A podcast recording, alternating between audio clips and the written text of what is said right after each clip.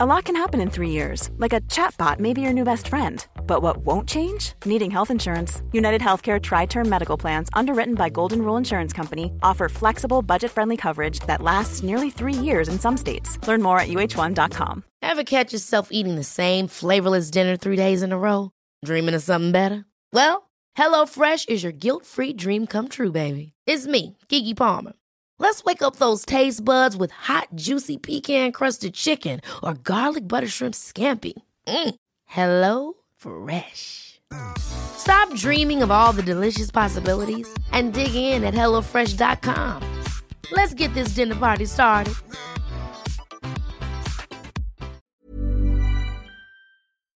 Vous écoutez CGMD 96.9.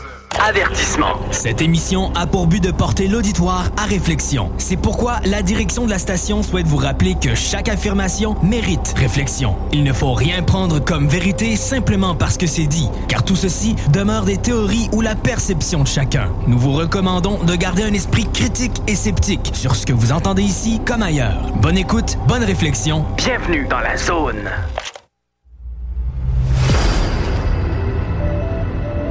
OVNI, phénomènes inexpliqués, témoignages, lumières étranges ou observations, zone parallèle, un lien avec l'inconnu.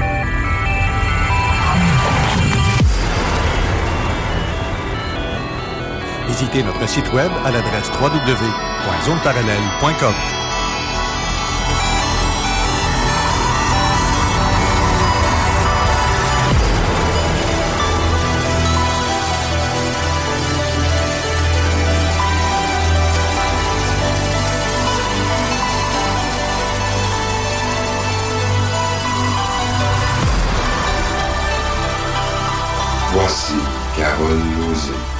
Bon samedi à vous tous et toutes et bienvenue dans la zone parallèle. Bonjour Steve Zuniga.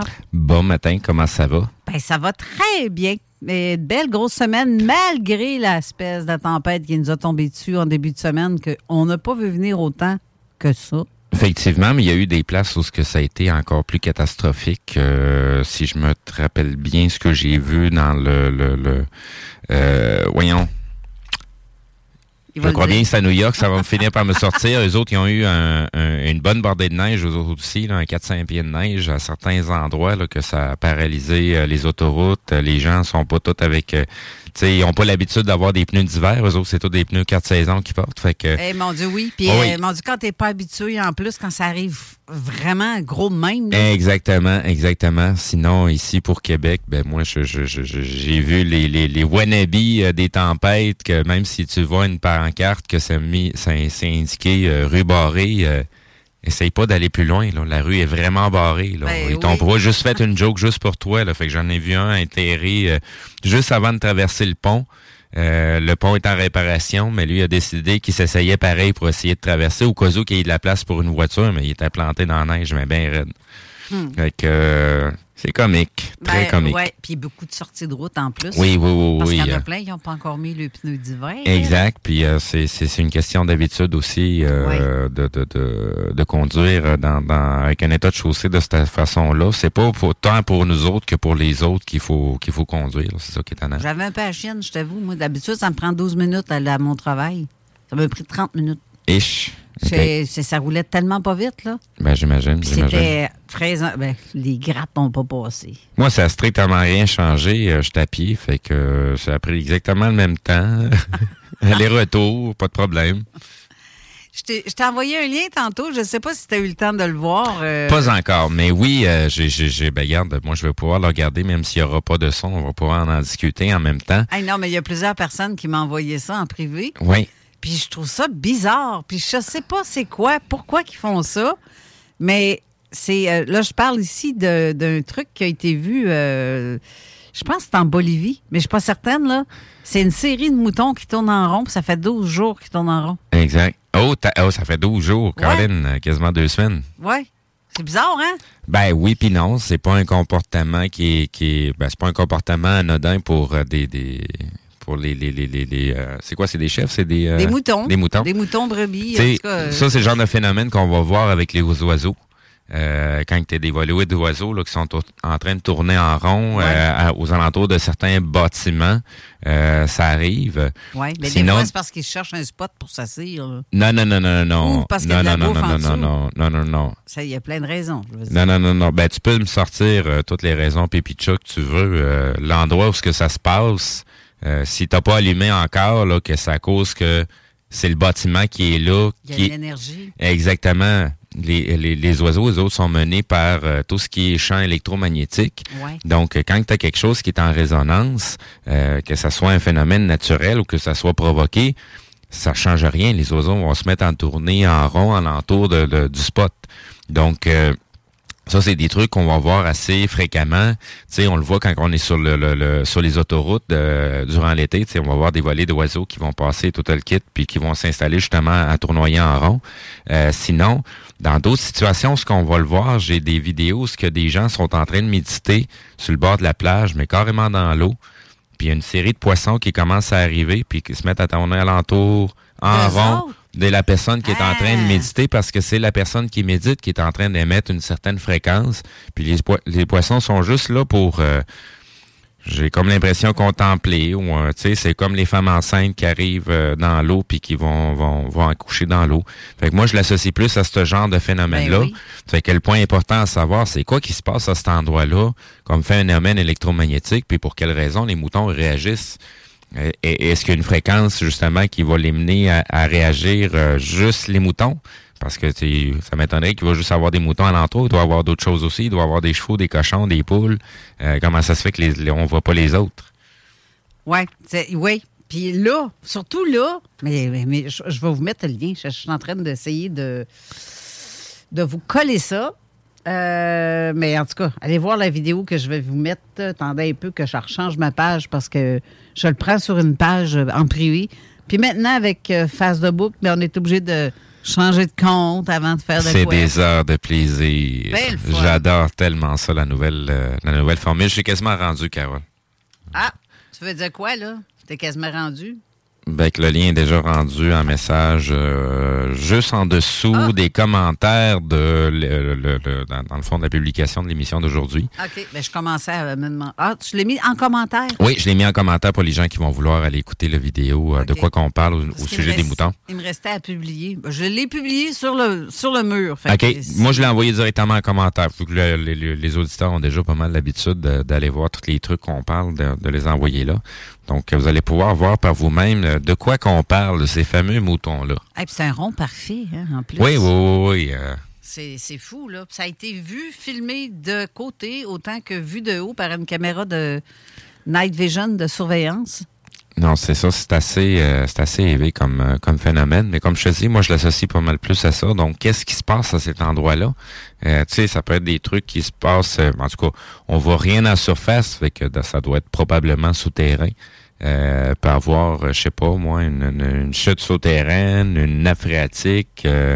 il y a sûr et certain un, un phénomène qui est en train de se passer en dessous pour que les moutons au-dessus réagissent de cette façon-là.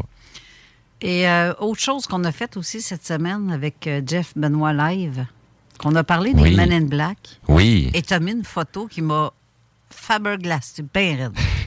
Sérieux, Il là? va falloir que j'aille la rechercher pour la remettre en... Le live, euh, il est, à moins que je repartage le lien de face, sur Facebook. de- Ah, ben, je, je- je vais m'en occuper. Je vais, aller, je vais aller chercher le lien. Ah, ben, t'es dessus, je te laisse là. aller. Je vais marquer. euh, bon, OK, copier le lien, mais je vais aller le. Non, ça c'est euh, c'est des vieilles photos qui ça fait longtemps qui sont en circulation sur le sujet Men Black.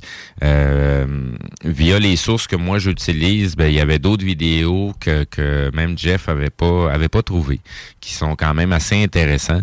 Tu sais le, le, le, phénomène Men Black, tu sais, il, il peut être euh, vu euh, sous trois facettes différentes, la facette euh, de, de, de, de l'être humain, de l'être non humain, puis euh, de l'être non physique. Euh, puis, tu sais, il y a plusieurs hypothèses pour euh, déterminer qui sont ces gens-là. Euh, mais, tu sais, la, la réponse ultime, on l'a pas. On n'a que de la spéculation parce que leur objectif, c'est de rester discret. Puis, malgré ce qu'on réussit à en savoir, ben, on sait rien au bout de la ligne. Mais en tout cas, la photo que tu m'as montrée, moi, j'ai saisi sur le coup, sérieux, là. Parce que j'ai vu un visage semblable à celui-là, puis ils ont tous un peu la même face. Ben, tu sais, c'est- c'est un peu l'hypothèse de, de- du clonage, que ce soit des êtres clonés euh, pour, pour euh, tu sais, usage unique, comme on avait parlé durant le live. Tu sais, ça m'étonnerait. Tu sais, si tu as les moyens d'avoir une agence, puis avoir des agents qui sont totalement discrets, euh, avec zéro euh, identité, on peut pas retracer ces gens-là. Euh, tu sais, t'as peut-être les moyens aussi de te rendre jusqu'au clonage, puis que ça soit des agents disposables. là. Une fois qu'ils ont fait leur mission, euh, sont euh, biodégradables, puis euh, merci, bonsoir, sont partis, ils laissent plus de traces. Mais ce qui m'a frappé aussi, c'est de voir les commentaires des gens sur Oui. le live. En fait, je me suis un petit peu déguisée en Man in Black au début d'émission. Ça me, faisait- ça me tentait de vous faire une joke avec mes petites lunettes, mon petit chapeau. Euh, mais euh, en fait, euh, il y a eu un commentaire d'une Francine, je nommerai pas son nom complet. De toute façon, ceux qui veulent revoir le live, vous allez le voir. Son commentaire, c'est que ce genre d'observation-là a été faite partout, à plein de places. Oui. Puis la description est identique à l'image que tu nous as postée. Ouais, c'est ça. Et ça, ça m'a. C'est pour ça que j'ai fait, euh, tu sais, un genre de. Moi, je voyais comme. Moi, ce que j'ai vu, quand je l'ai vu, c'était dans un ascenseur d'un hôpital. Oui. Sauf que le regard qu'il m'a fait. Tout pour déjà freaker en partant dans un ascenseur. Ah, oui, mais hein, t'es pogné dedans. T'es tout seul avec. Ben, on était pas tout seul. J'avais ma soeur avec moi. Mhm. Il y avait une autre dame aussi, à côté de ce monsieur-là. Mais moi, je- c'est quand j'ai vu sa face et son regard, quand il m'a croisé mon regard, là. Oh, tu fais que j'ai pas aimé ça. Ben, c'est un, c'est un regard qui est vide. J'ai pas aimé le creux. feeling que j'ai eu, puis j'ai eu l'impression que. Parce que ça a fait. Il est donc bien bizarre. Qu'est-ce qu'il y a? Il est donc bien bizarre. Je me suis juste dit ça un peu dans ma tête. Puis c'est comme s'il m'a entendu.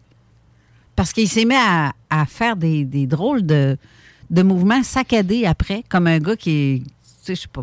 Qui à l'aise au quart de sortir ah du... ouais, à la limite d'une crise Mhm. d'épilepsie, tu fais des spasmes. C'est un peu ça qu'il s'est mis à faire. Puis après ça, il a mis ses lunettes, des lunettes fumées.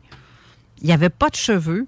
Il y avait un teint assez pâlette. J'avais l'impression que qu'il n'y avait pas de... de- Il était malade, teint blanc, il ben de il était blanc. Ben, c'est ça. Mais c'est ses yeux, la couleur de ses yeux, j'avais jamais vu Oui. ça. Pour moi, c'était comme un, tu sais, comme un- les yeux bleus, mais blancs, bleu-blanc. Comme un regard euh, vide en même temps. Mais puis là, il y a quelqu'un qui a écrit en commentaire sur ce live-là qu'elle, elle avait vu ça, mais avec euh, les yeux argentés. Puis je- à la limite, je pourrais dire que oui, si je peux calculer ça d'argenté, euh, considérer ça comme ça à peu près, là, un bleu argenté, Oui. palette. là. Oui. C'est comme un... ah, c'est... Hey, non, sérieux. quelque là, chose. Je n'ai pas aimé ça. C'est quelque chose à voir. euh, sais, c'est. Tu sais, déjà, euh, je, je sais pas si les gens réalisent ou sont, ils ont déjà, se sont déjà rendus compte. Tu sais, quand tu croises des gens qui ont les yeux bleus, tu sais, il y a plusieurs types de yeux bleus, mais il y a certains types de yeux bleus que même si tu sais pas qu'est-ce que ça te rappelle, ça te rappelle quelque chose, mais tu sais pas quoi. Ouais. Tu sais, comme une, une, une vieille mémoire profonde, mais tu sais pas. euh, tu sais, Tes c'est- mémoires akashiques. Exactement. Ça rappelle à quelque chose. Oui, exactement. Surtout que, comme moi, les- mes yeux. Parce on me dit, moi, je me vois pas les yeux euh, si Non, particuliers que ça. ça, mais les gens qui Mais- me voient, ils disent tout Aïe, aïe, c'est quoi ce bleu-là? J'ai rarement vu ça. Pourtant, Ouais, c'est ça. Ben, c'est comme les gens euh, qui vont avoir les yeux. euh, c'est des yeux verts, mais euh, sont comme un peu changeants de couleur, dépendamment, euh, tu sais, de la journée, euh, de l'éclairage. euh, tu sais, des fois tu vas les voir bleus, des fois tu vas les voir verts, des fois tu vas les voir tur- turquoise. ouais. Ça Euh, dépend parce que de la température aussi. Les miens, ils viennent Exact. comme bleu-gris. Exact. Quand je vais sur le bord de la mer, à, mettons à Cuba ou de ces coins-là, ça a de l'air, j'ai les yeux de cette couleur-là. Le, à Cuba, euh, ça a déjà arrivé peut-être ici aussi. Puis puis en Floride, ça serait pas pas la même couleur? Mais je me vois pas. J'ai bien beau me voir dans un miroir. Pour moi, c'est bleu, Ben non, normal. mais c'est, c'est, c'est... mais il faut que je le vois sur une photo, on dirait, pour le voir autrement. Oui. C'est Ah, c'est sûr. c'est- fou. Ça, c'est sûr. Mais bref, c'est ça, pour ce genre de personnage-là, euh, la seule façon de, de, de, de déterminer euh, si c'est humain ou non humain, ben, c'est via les yeux. Là. C'est, c'est, c'est pas pour rien qu'on, regarde les, les, les, euh, toutes les êtres qui nous entourent directement dans les yeux. Puis si on n'est pas capable de le faire déjà en partant, ben, il y a de quoi qui cloche. Mais euh, c'est, pas pour rien le dicton que les yeux, c'est, la porte de l'âme. Fait que tu vas le savoir tout de suite s'il y a une porte puis il y a une arme en arrière ou s'il n'y a pas de porte tout puis il n'y a pas d'arme. Fait que ça, on appelle ça des coquilles vides. Fait que... euh, Je peux pas te dire s'il était vide ou pas, mais je peux te dire que il avait l'air perturbé. il était pas normal. Ben non. Et perturbé, oui, solidement par de ça. Mais de voir ce genre de personnage-là dans un hôpital, surtout que je pense qu'il était dans le, le- le- la région, ce que, tu sais, dans l'hôpital, des étages exprès pour les gens Oui. qui sont en fin de vie. Oui, oui, oui. Et je pense qu'il venait de ce secteur-là parce que c'est dans cet hôpital-là, c'est le dernier étage. OK. Et là, je fais comme, ben, t'as peu. Là, je- là, je me suis même posé plein de questions, hein, pour vrai. Parce que je veux pas euh, partir euh, des rumeurs ou partir sur une fripe de me dire, euh, me compter des peurs puis euh, de voir des licornes partout. Là, c'est pas ça, là. C'est que je veux. en fait, je me dis, crème, qu'est-ce qu'il faisait là? Puis, est-ce qu'au passage de ces gens-là, est-ce qu'il y a des personnes qui vont mourir après ou il vient récolter quelque chose? Moi, moi, je renversais ça à l'envers, tes questions. Pas qu'est-ce qu'il faisait là. Qu'est-ce qui se passe dans cet hôpital-là? Oui, ben, ben, que ça a de Pour que des êtres comme ça s'y retrouvent. Ouais. Euh, tu sais, c'est- c'est... Ben, T'sais, des médecins on spécialisés pour ces genres de personnes-là, en Ben plus. oui, ben oui. apparemment. Selon ma source qui est très sûre. Mais je ne peux pas le dire. Je peux pas en parler. On peut Ben pas. euh, c'est c'est pas. euh, C'est comme j'ai déjà dit à plusieurs reprises, en plusieurs émissions, c'est pas parce que tu as une tête, deux bras, deux jambes puis un tronc que tu es nécessairement un être humain. Si Ben on non. ouvre à l'intérieur, ça veut pas dire qu'ils sont faits pareil que nous autres. ouais. Non, c'est ça. Fait que euh, faut, faut, pas, faut pas se leurrer, là. Euh, tu sais, on- les gens pensent que c'est un petit peu farfelu, les extraterrestres, les reptiliens, les ci, les ça. Je pense que vous avez pas encore réalisé qu'il n'y a pas juste des humains qui Non. pullulent sur la Terre. Exact. Puis, en plus, les employés des hôpitaux ne peuvent pas parler. C'est secret. Ben, il y en a, beau- y en a beaucoup le- qui sont même pas conscients de ce qui se passe. Puis à même titre, quand ta vie, c'est la, la façon que tu mènes ta vie ou le type de bébite que t'es, ben pour toi, la normalité, tu vois pas la différence. Fait que, tu sais, c'est- peut-être des gens qui iront pas crier « Hey, moi, je suis différent de vous autres. » Ils vont plutôt vouloir rester discrets puis pas trop trop en en parler. Oui, c'est ça. Euh, là, on parle, on parle, mais on a la chronique de Jean Lavergne aussi qu'il faut faire entendre. Mais avant de partir dans la chronique, j'ai une petite annonce à faire. euh, pour moi, c'est dans mon coin en plus. Euh, Il y a un événement ce soir qui va se passer à Joly, euh, dans l'ancienne église de Joly. Ça a l'air que ça a été rénové, c'est de toute beauté. Je serais curieuse d'aller voir ça. D'ailleurs, je vais peut-être y aller ce soir. ça s'appelle, l'événement, ça s'appelle Remember Brian Adams. Et euh, on voit cette annonce-là sur le, la page euh, Facebook de CJMD, d'ailleurs. Et euh, c'est comme un peu... euh, comment est-ce qu'on appelle ça? Tu sais, comme celui qui imite Martin, machin chouette, qui imite Elvis, là. Sauf que le gars, il imite Brian Adams. Ça a l'air qu'il est super bon. C'est pas imper- impersonnifié? Un Personnifié? personnage, ouais, Personnifier c'est le, le. Brian Adams. Ah, c'est ça. En fait, c'est un hommage à Brian Adams, suivi du groupe Les Smats, euh, cover des années 70, 80, 90. La bonne vieille musique. Oui. Et euh, c'est. euh, pouf, mon Dieu, c'est. Allez voir sur la page, même, je l'ai partagé sur la Oui, page. exactement. euh, On a ça déjà, hommage à Brian Adam, euh, Église de Jolie. Donc, si vous allez directement sur la page de Zone Parallèle, vous êtes en mesure de voir directement l'événement en tant que tel, si vous voulez vous y inscrire ou avoir le plus de détails et informations sur l'événement. et pas dur à trouver parce que, en fait, c'est sur la 20. Peu importe de, de ce que vous venez de Montréal ou Québec, c'est près de la 20, euh, Jolie. Saint-Janvier de Jolie. C'est pas compliqué. Alors, on va aller écouter euh, La le- chronique. la, la chronique, puis on va revient. euh, ben, après la chronique, je vais laisser aller la pause d'ailleurs, puis après ça, on va avoir notre invité, Daniel Robin, qui était, qui est très, très intéressant.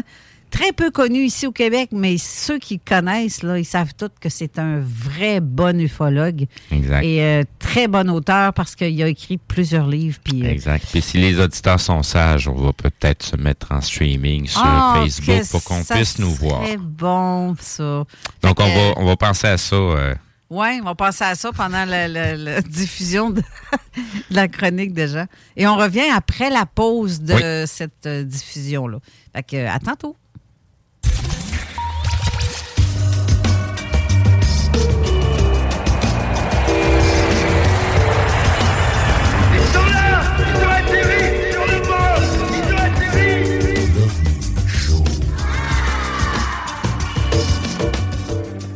Bonjour tout le monde et bienvenue cette semaine à la chronique L'OVNI Show dans Zone Parallèle.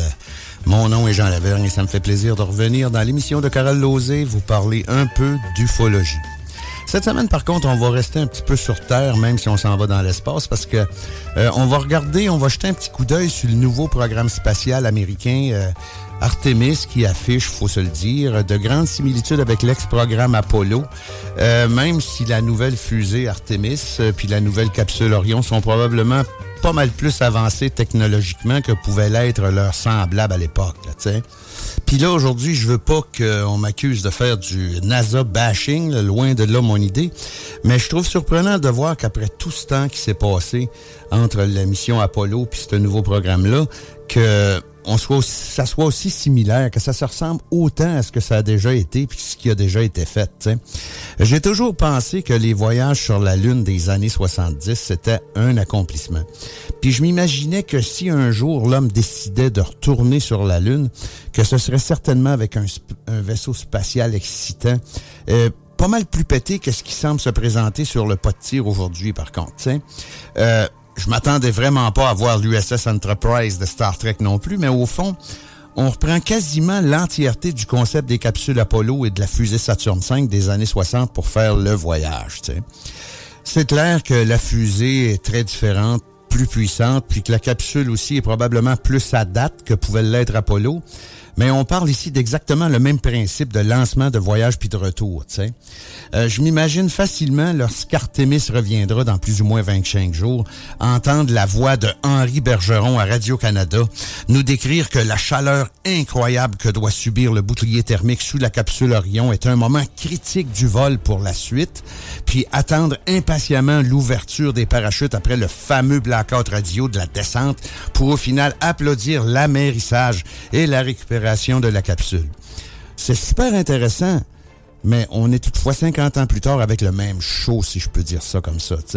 Vu de même, de Apollo en 72 jusqu'à Artemis en 2022, on reprend les mêmes processus presque là où on les avait laissés il y a 50 ans. Faut être clair, par exemple, il est évident que d'aller sur la Lune est beaucoup plus difficile que d'aller s'acheter un pain au dépanneur, mais où sont passés les rêveurs à la NASA, tu sais? Où est passée toute l'innovation technologique, informatique et aéronautique des 50 dernières années dans ce programme-là, tu sais?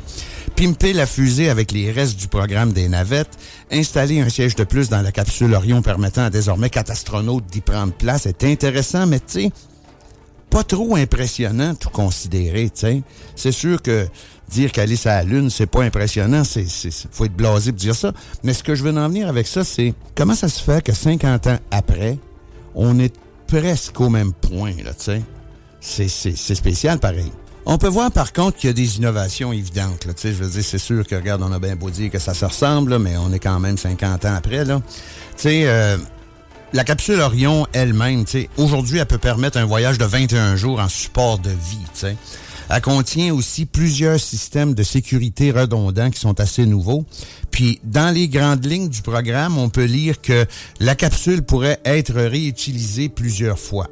Je sais pas comment est-ce que ça va finir par finir, mais tu sais, ça, c'est des avancements aussi, tu sais. Euh, on voit aussi que la capsule Apollo était assez différente sur ces points-là, mais au niveau du type de vaisseau spatial, c'est du pareil au même. C'est quand même une espèce de poids mort au bout d'une fusée qui va revenir en tombant, là. Tu sais, je veux dire, c'est pas un un vaisseau spatial, comment je pourrais bien dire ça, là, tu sais? Euh, on a vu SpaceX et compagnie qui font pas mal la même affaire, là, sans aller sur la Lune, évidemment, là, mais je veux dire, c'est, c'est intéressant de voir la direction dans laquelle ça s'en va. Euh, tu sais, dans le fond, on recommence, mais on recommence pas tout à fait. Je sais pas comment expliquer ça, mais je veux dire, c'est, c'est, similaire à ce qu'on a déjà fait beaucoup, tu sais.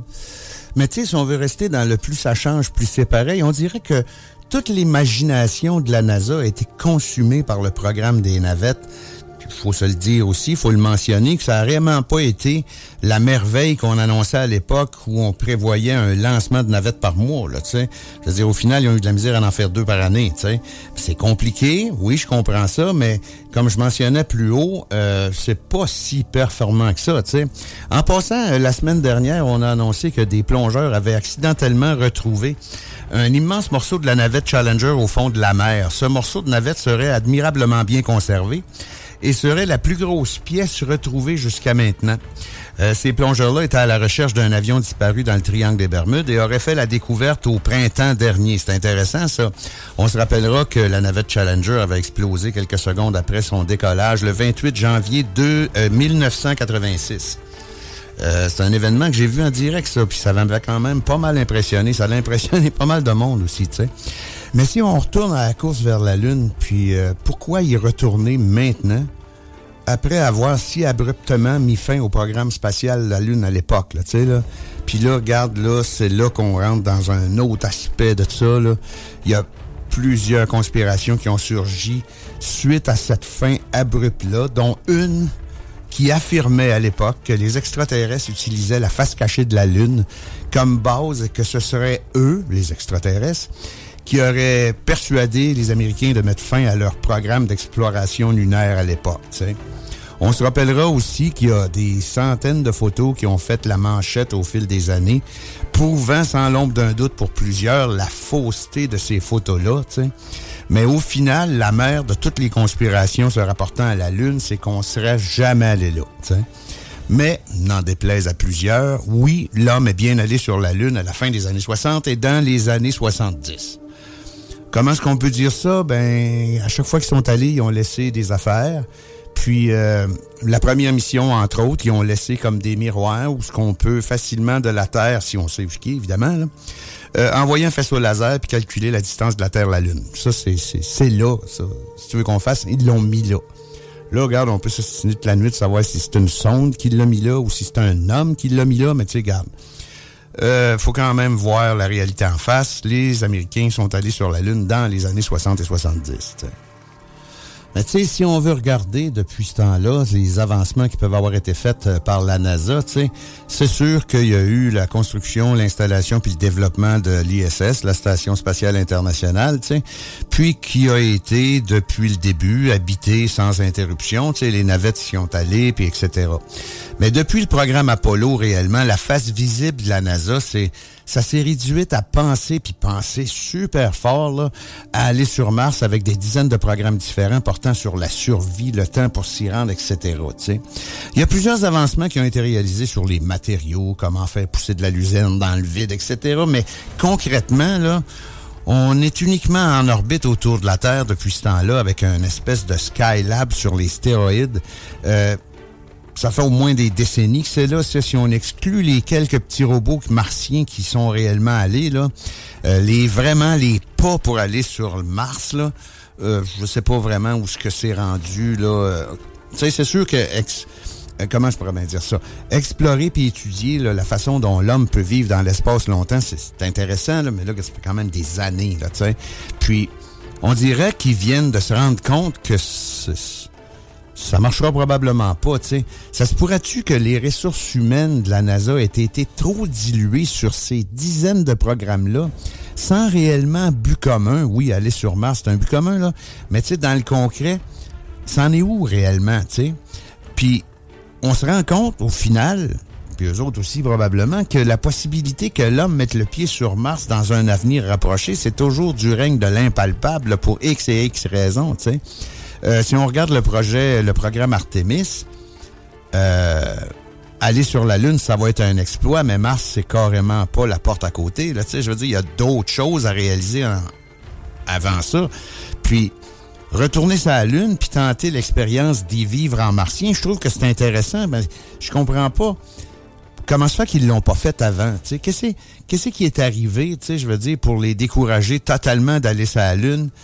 A 50 ans, quand ça faisait déjà 4-5 fois qu'il était allé. Tu sais, puis on peut pas admettre que, regarde, on est allé, on a tout vu, puis c'est tout. Ça se peut pas, là. Tu tu peux pas aller sur une autre planète, même si c'est un astre, là. Tu peux pas aller sur une autre planète, trois, quatre fois, passer une journée ou deux, puis dire que t'as tout vu, tu sais. Ça fait des millions d'années qu'on reste sur la Terre, on n'a pas tout vu, là. Fait que, tu sais, je veux dire, regarde, l'excuse est pas là. Mais à l'époque, par exemple, faut se rappeler que la motivation, c'était de la course à l'espace, c'était euh, entre les Russes et les Américains qui étaient entrés, ancrés dans les offres de la guerre froide, là, tu sais, là. Puis c'est suite aussi au discours de Kennedy, là, qui avait fait en sorte de, tu sais, faut aller sur la Lune avant, la fin de la décade, tu sais. Puis finalement, le seul but, c'était d'aller sur la Lune avant les Russes, tu sais. Mais aujourd'hui, la guerre froide, Euh, c'est supposément terminé, ça, puis euh, les priorités sont ailleurs, tu sais. Par contre, la Chine, son programme spatial qui avance à vitesse grand V, c'est probablement une des raisons que le programme Artemis a été rapidement ficelé. Puis là, rapidement ficelé, on parle de plusieurs années quand même. Là. Puis l'idée de retourner sur la Lune, ça date également de plusieurs années, ça. Mais ce qui a toujours mis un frein à ça, c'est le poids financier énorme d'un programme comme ça. Tu. Euh, ça n'a pas fait long feu au Congrès américain. Souvent, ça, c'est demande de milliards-là. Tu. Donc, si on regarde la situation actuelle, avec euh, l'économie dans l'État qui est calé, euh, ces milliards-là, euh, finalement, d'un coup sec, ils sont pertinents. Fait que la raison, c'est quoi? On peut se la poser. comme je disais tantôt, la Chine pousse, pousse, pousse, pousse, puis ils veulent y aller, eux autres aussi. Ils ont déjà leur station orbitale, puis tout le kit. Regarde, je sais pas, là, la guerre froide est probablement ailleurs, même si on regarde pas les nouvelles beaucoup, on s'aperçoit que ça brasse un peu partout, tu sais. Euh, la dernière fois qu'on a pu entendre parler de mettre de l'argent sur le programme spatial en dehors des dizaines de programmes que je mentionnais tantôt, c'est avec le Space Force de Trump. Mais encore là, regarde, ça reste à voir qu'est-ce qui va se passer avec ça. Donc, au final, Artemis, on en pense quoi? Comme disait l'autre, on verra, tu sais. Euh, le retour de l'homme sur la Lune, d'après leur échéancier, ça serait en 2025 avec un Canadien à bord qui serait réellement tripant, par exemple. Tu sais, s'il y avait un Canadien à bord là, qui met un pied sur la Lune, serait tripant, tu sais. Mais lors de la mission 2 d'Artemis en 2024, ça va, ça ira pas vite, les affaires, tu sais. Euh, qui, dans le fond, cette mission-là, ça va être carrément une reprise d'Apollo 8 qui euh, avait simplement il, il manquait rien. Il était capable d'allunir, mais ils ont décidé justement de cette mission-là de se rendre à la Lune, de rester en orbite alentour de la Lune, puis après ça, de revenir. Là. Euh, celle-là, là, celle-là, c'est sûr qu'il y en a un Canadien dedans. Mais par la suite, Artemis 3, c'est, il devrait se poser sur la Lune en 2025. T'sais.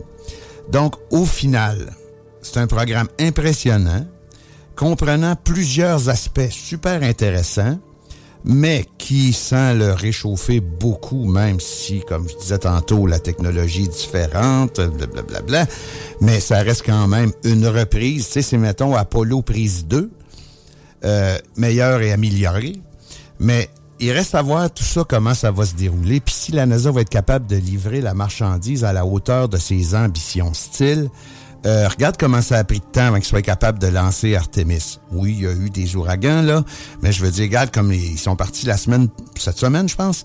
Euh, mais à dernière minute, il a fallu qu'il envoie une équipe de, réparateurs, l'équipe de Red Team qui appelle là, euh, sur le pot de tir pour être capable de revisser une coupe de boat, pour être capable de finalement enlever la fuite pour partir.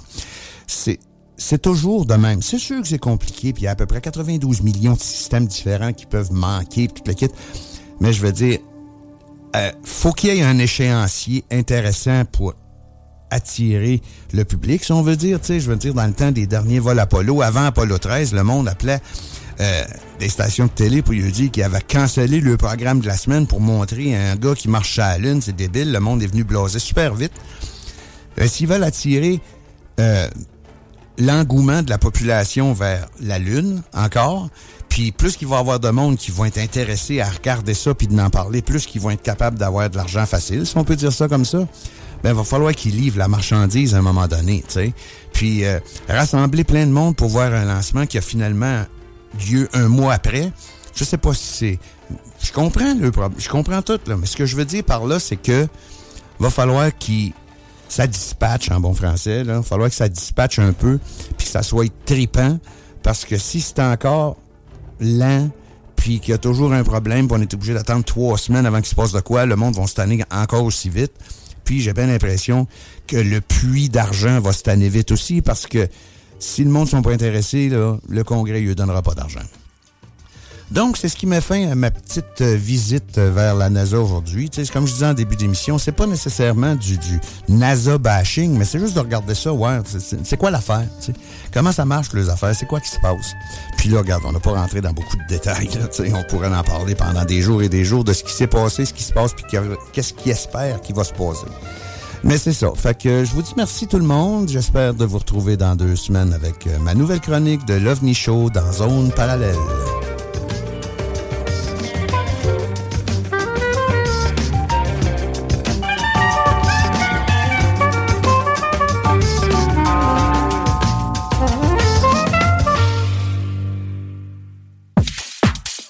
Vendredi dès 14h, c'est le party au 96.9.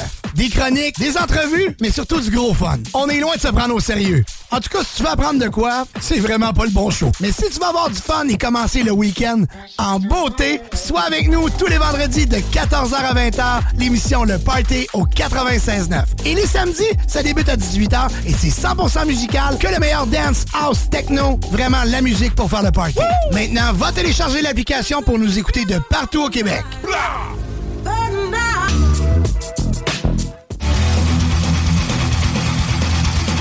CJMD.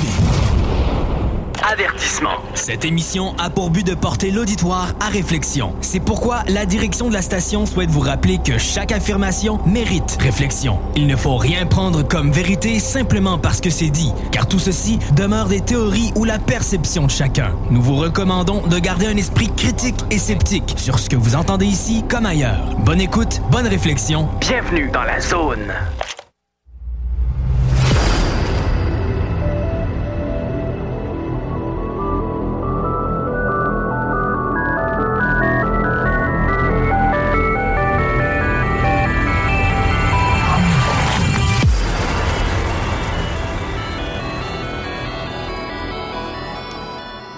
Retour en studio, mais cette fois-ci avec notre invité, euh, Daniel Robin, que Steve, euh, j'aimerais ça que tu le dises toi-même. Oui, ufologue. Oui, mais on est. Directement en StreamYard présentement. Donc, si vous allez du côté de la page Zone Parallèle sur Facebook, vous allez pouvoir nous voir la binette et voir ainsi aussi notre invité euh, qu'on a aujourd'hui. Euh, donc, je pense que ça va être fort intéressant pour, pour tout le monde. Fort intéressant, tu le dis, le mot est, faible parce que Daniel est très, très intéressant. C'est un ufologue qui est très intéressant. J'ai euh, j'ai vu un peu ses ouvrages, un peu, parce que je vous ai partagé aussi sur l'annonce hier de tous ses livres. Euh, bon, on commencer par lui faire mes salutations. Bonjour, Daniel. On t'entend pas? Je ne t'entends pas. Vas-y donc encore. Ton micro n'est pas activé, je pense. Il doit y avoir un mute à quelque part parce que de notre côté, c'est activé.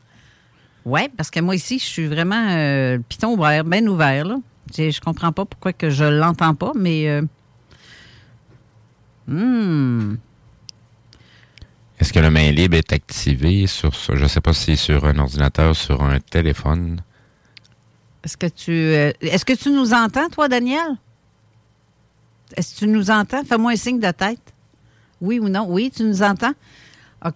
Euh, c'est ton microphone qui n'est peut-être pas activé ou il y a un mute à quelque part. euh, je ne sais pas. euh.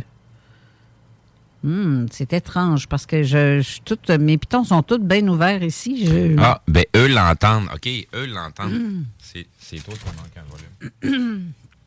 tu veux dire quoi? Tu veux dire que les auditeurs l'entendent quand tu parles? Comment ça se fait que je ne l'entends pas, moi, dans. Mais ça va pas bien si je peux pas l'entendre. Toi, tu l'entends pas non plus? Euh, faudrait, parce que dans le fond, c'est euh, c'est pas celle-là, c'est. euh, je sais pas si c'est. Je penserais pas. C'est ce piton-là ici pour euh, entendre euh, l'ordinateur Internet, à moins qu'elle soit ça. Euh, Vas-y donc, parle donc, parle-moi donc, voir, euh, Daniel. Oh, on l'a-tu perdu? Je pense qu'on l'a perdu. Bon, ben, écoute, on va essayer de reconnecter, à moins qu'il est parti se reconnecter. Je comprends pas pourquoi moi, je l'entendais pas et toi non plus. Mais euh, pour que les auditeurs entendent. Ben, c'est ça, dans les, com- dans les commentaires, on nous dit qu'on l'entend, on l'entendait très bien. C'est juste nous autres qui on l'entendait pas. euh, Ah, attends un peu, il est revenu. Oui, il est revenu. la diffusion. yes. Vas-y donc, Daniel, voir. Ben, comment ça se fait que. Encore? Ah, là, je t'entends. Oui. Oui. Vous m'entendez? Bon, là, oui. Eh, mon Dieu. C'est euh, mon input ici. Je comprends pas pourquoi que je. je- je- pourtant, j'étais toute bien activée, bien correcte. je comprends pas. C'est toujours une question de piton. Ben oui, ça a l'air qu'un piton. Vive la technologie. Ben oui, toi. Euh, bon, ben, crime, Daniel, faire une présentation rapide. Euh, tu es un ufologue. Depuis combien d'années tu travailles dans le domaine de l'ufologie? Oh, je me suis toujours intéressé à l'ufologie, on va dire, depuis euh, l'adolescence. hein. depuis 16-17 ans, j'ai commencé à lire euh, bon, tout ce qui avait été publié euh, en français. hein. euh, sur le sur l'ufologie. Euh, après, euh, j'ai créé une association. Enfin, j'ai fait partie d'une association qui s'appelle, enfin, qui s'appelait SOS OVNI, qui était dirigée par euh, Perry Petrakis. Alors, je ne sais pas si vous connaissez. Perry Petrakis qui s'est retiré de la scène ufologique. Euh, donc, euh, moi, j'étais représentant régional de cette association. OK. Et euh, cette association, bon, Perry Petrakis a mis l'association en sommeil et euh, à partir de là, on a créé OVNI Investigation, euh, dont je suis devenu le président. Ça a été créé euh, dans les années 2000, début des années 2000. Ça fait plus de 20 ans que OVNI Investigation existe. Et donc, je suis toujours le président de cette association et en même temps, j'anime un réseau national d'enquêteurs qui, euh, qui enquête sur les, les observations d'OVNI en France et dans les pays euh, limitrophes de la France, la Belgique, euh, la Suisse, euh, enfin voilà. Est-ce que tu as été toi-même. Est-ce que tu as toi-même été témoin d'un ovni ou d'un phénomène? Oui. Oui, bien sûr, j'ai été témoin du phénomène plusieurs fois. Euh, une première fois, c'était en, en 2000, euh, parce que moi, je suis un passionné d'astronomie, et donc euh, j'ai un, télescope, et on s'était rendu sur un petit aérodrome dans la banlieue lyonnaise. On avait installé notre télescope. Je précise, on, on était sept personnes. hein. Il y avait sept personnes, dont mon fils. Et à un moment donné, euh, on a été survolé par euh, par un, triangle qui est qui est passé au-dessus de nous. Alors c'était euh, c'était l'été, c'était au mois d'août. Le ciel était parfaitement dégagé. Donc on a pu observer euh, cet engin qui passait très lentement au-dessus de nous et qui euh, qui a disparu. Donc ça c'était une euh, première observation. J'ai aussi observé avec euh, quatre autres amis euh, sept, euh, sept sphères lumineuses Sept? dans la, ban- dans la banlieue lyonnaise, oui. Alors si tu veux, je peux raconter en détail ce qui s'est passé, mais ça, ça va prendre du temps hein, si je raconte tout ça en détail. Euh, tu, tu veux que je raconte ce qui s'est passé? Ben, vas-y. Puis de toute façon, comme à l'habitude, si on manque de temps après l'émission, ben, il n'y a rien qui nous empêche de te réinviter pour la saison prochaine parce que je sais que ça va être fort intéressant. Les gens vont, vont adorer entendre ce que tu dis. Donc, euh, moi, je, je suis partante pour te réinviter. Hein. Je te réinvite déjà d'avance. Que, Merci Carole, merci beaucoup, c'est très gentil de ta part, avec plaisir, hein, avec plaisir. J'adore le Québec, euh, je suis allé au Québec euh, il y a quelques années et j'adore ce pays euh, et j'adore la ville de Québec. C'est vraiment, je crois que je vais, je vais y retourner d'ailleurs. hein. C'est vraiment, j'ai Ben, adoré ce pays. et pourquoi pas? Attends que la neige Donc, parte. Ça va être mieux. Je trouve que les gens ont une, une espèce de- d'enthousiasme et de, de, de positivité qu'on a perdu un petit peu en France. Ouais. Euh, les Français, bon, c'est peut-être des clichés ce que je vais dire, mais euh, les, les Français sont toujours un peu bougons, sont toujours un peu euh, grincheux, ils sont jamais contents de ce qu'ils ont, etc. Et euh, au Québec, c'est le contraire, c'est-à-dire que les gens sont très ouverts, ils sont très très joyeux, très communicatifs. Et, voilà, ça ça m'a beaucoup plu euh, cette ambiance qu'il y avait au Québec. Voilà. Ça, c'était pour la petite parenthèse Québec. Voilà. Alors pour les observations, euh, oui, euh, il y a il y a à peu près cinq ans, on, euh, on allait chez des amis euh, à une soirée et euh, dans une commune qui s'appelle Cailloux-sur-Fontaine, mais ça vous dit rien puisque c'est dans la banlieue lyonnaise. C'est vers un endroit qui est assez intéressant qui s'appelle les Monts d'Or. Je ne sais pas si vous connaissez les Monts d'Or près de Lyon. Ce sont euh, trois trois montagnes où sont installés euh, tout le système de détection radar euh, de l'armée française. Oui, OK. Euh, voilà, il y, a- vraiment euh, des installations souterraines très importantes. Il y a, des kilomètres de galeries. Il y a, des, radars euh, sur euh, sur le sommet des, monts d'or qui sont pas très élevés. Hein, ils font 4- 400, 500 mètres. Mais voilà, c'est vraiment militairement, c'est vraiment un endroit qui est très très important. Et donc nous, on descendait en voiture avec, il y avait ma femme et deux autres amis. On était en voiture et on descendait vers la Saône qui longe les, monts d'Or. Et à un moment donné, euh, en conduisant, je, je me dis tiens, c'est bizarre, il y a, il y a une lumière euh, sur la, la gauche du véhicule. J'ai regardé, euh, comme si on était suivi par une lumière. Tu vois Donc, je me suis garé, j'ai arrêté le véhicule, on est sorti, et là, on a vu arriver des monts d'or, on a, on a commencé à voir une lumière qui arrivait des monts d'or. On s'est dit, tiens, c'est bizarre, qu'est-ce que c'est que cette lumière qui arrive des monts d'or? Elle arrivait très lentement, elle semblait descendre, et puis ensuite, elle faisait une espèce d'arc de cercle, et elle repartait en direction de Lyon. Euh, donc on s'est dit, bah, c'est peut-être, euh, je sais pas, euh, un avion, euh, je sais pas, un drone. Et puis après, euh, au bout de deux ou trois minutes, on, a vu arriver une deuxième lumière qui a fait le, même, euh, qui s'est déplacée de la même façon.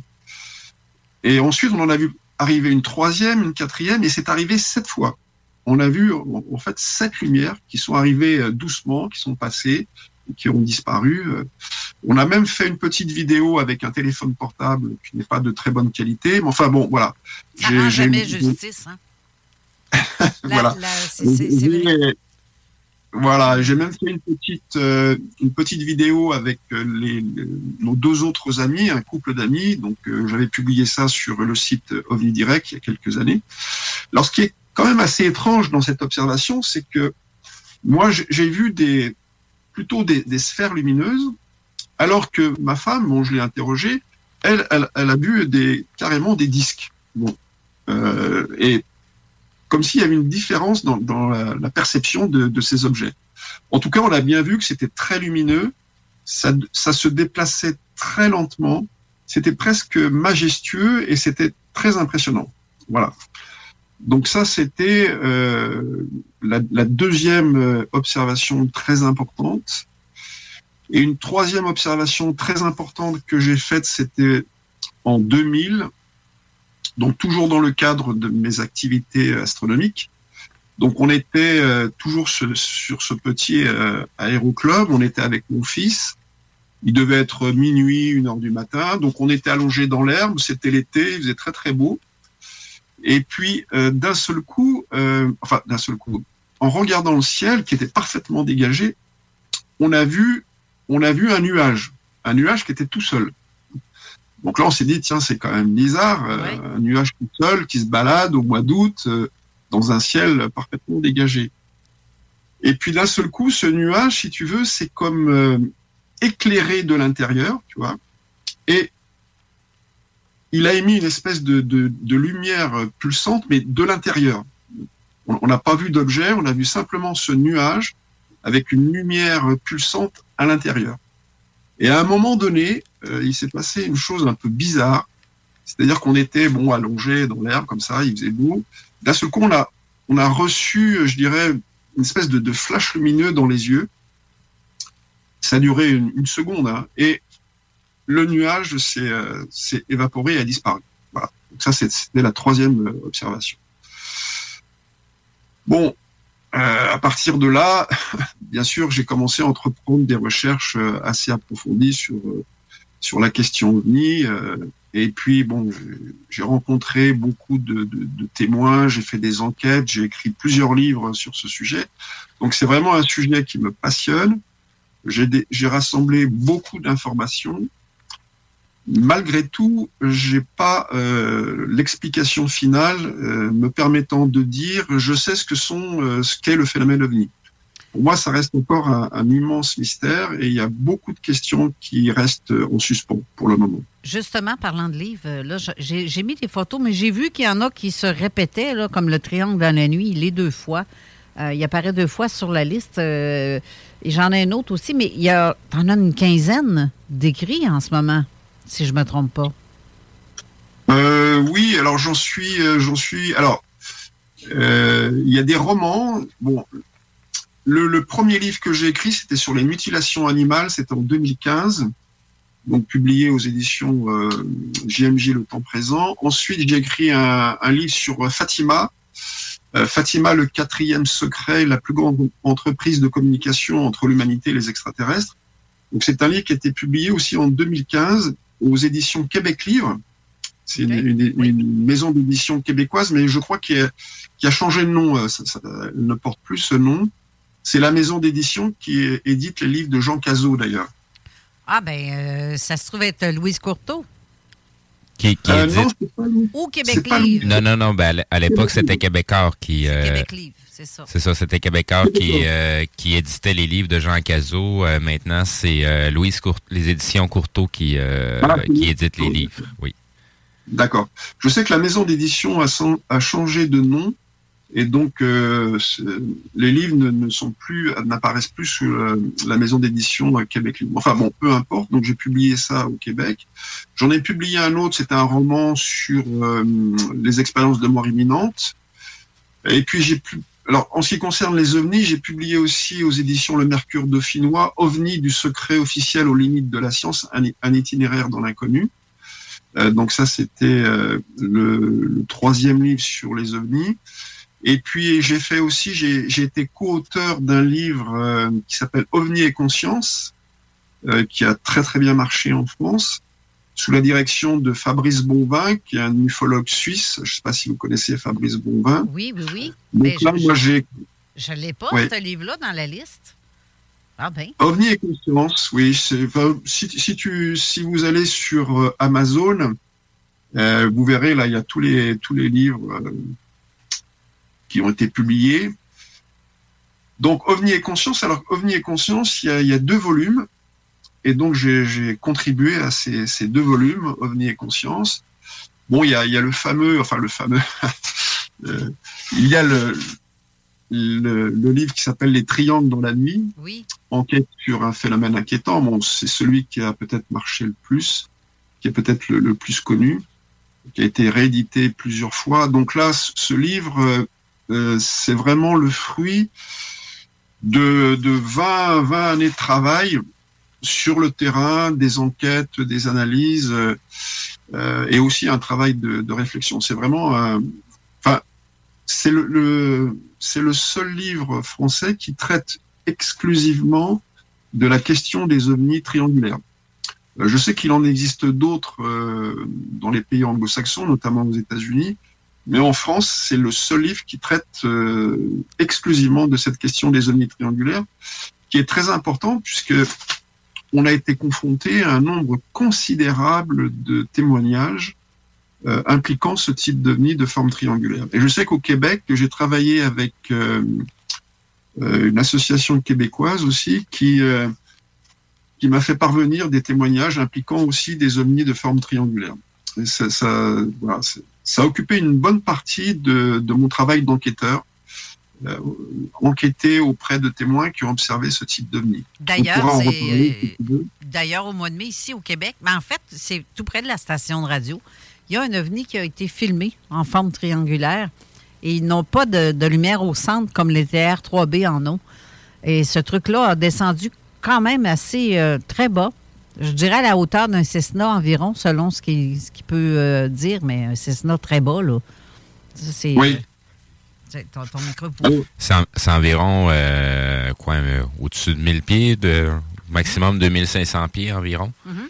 Donc, euh, c'est c'est pas très élevé, euh, c'est visible à l'œil nu, euh, pas besoin de télescope, pas besoin de, de, de, de- de jumelles, ni rien du tout. Là, fait que ça commence à être proche pas mal. Et- mais pour ta part, Daniel, les TR-3B, on sait que c'est militaire, mais les triangles qui sont observés ne sont-ils pas tous militaires? Ou non? Alors, bon, ça c'est une question euh, qui revient euh, souvent et qui est, on m'a souvent posé euh, la suite de la publication de mon livre. J'en parle dans mon livre d'ailleurs. Alors, je parle naturellement du TR-3B Astra et puis aussi du, du prototype, enfin du, du projet Aurora, Aurora, dont on parle beaucoup. Euh, moi, ce que je peux dire, Planning for your next trip? Elevate your travel style with Quince. Quince has all the jet setting essentials you'll want for your next getaway, like European linen, premium luggage options, buttery soft Italian leather bags, and so much more. And is all priced at 50 to 80% less than similar brands. Plus, Quince only works with factories that use safe and ethical manufacturing practices.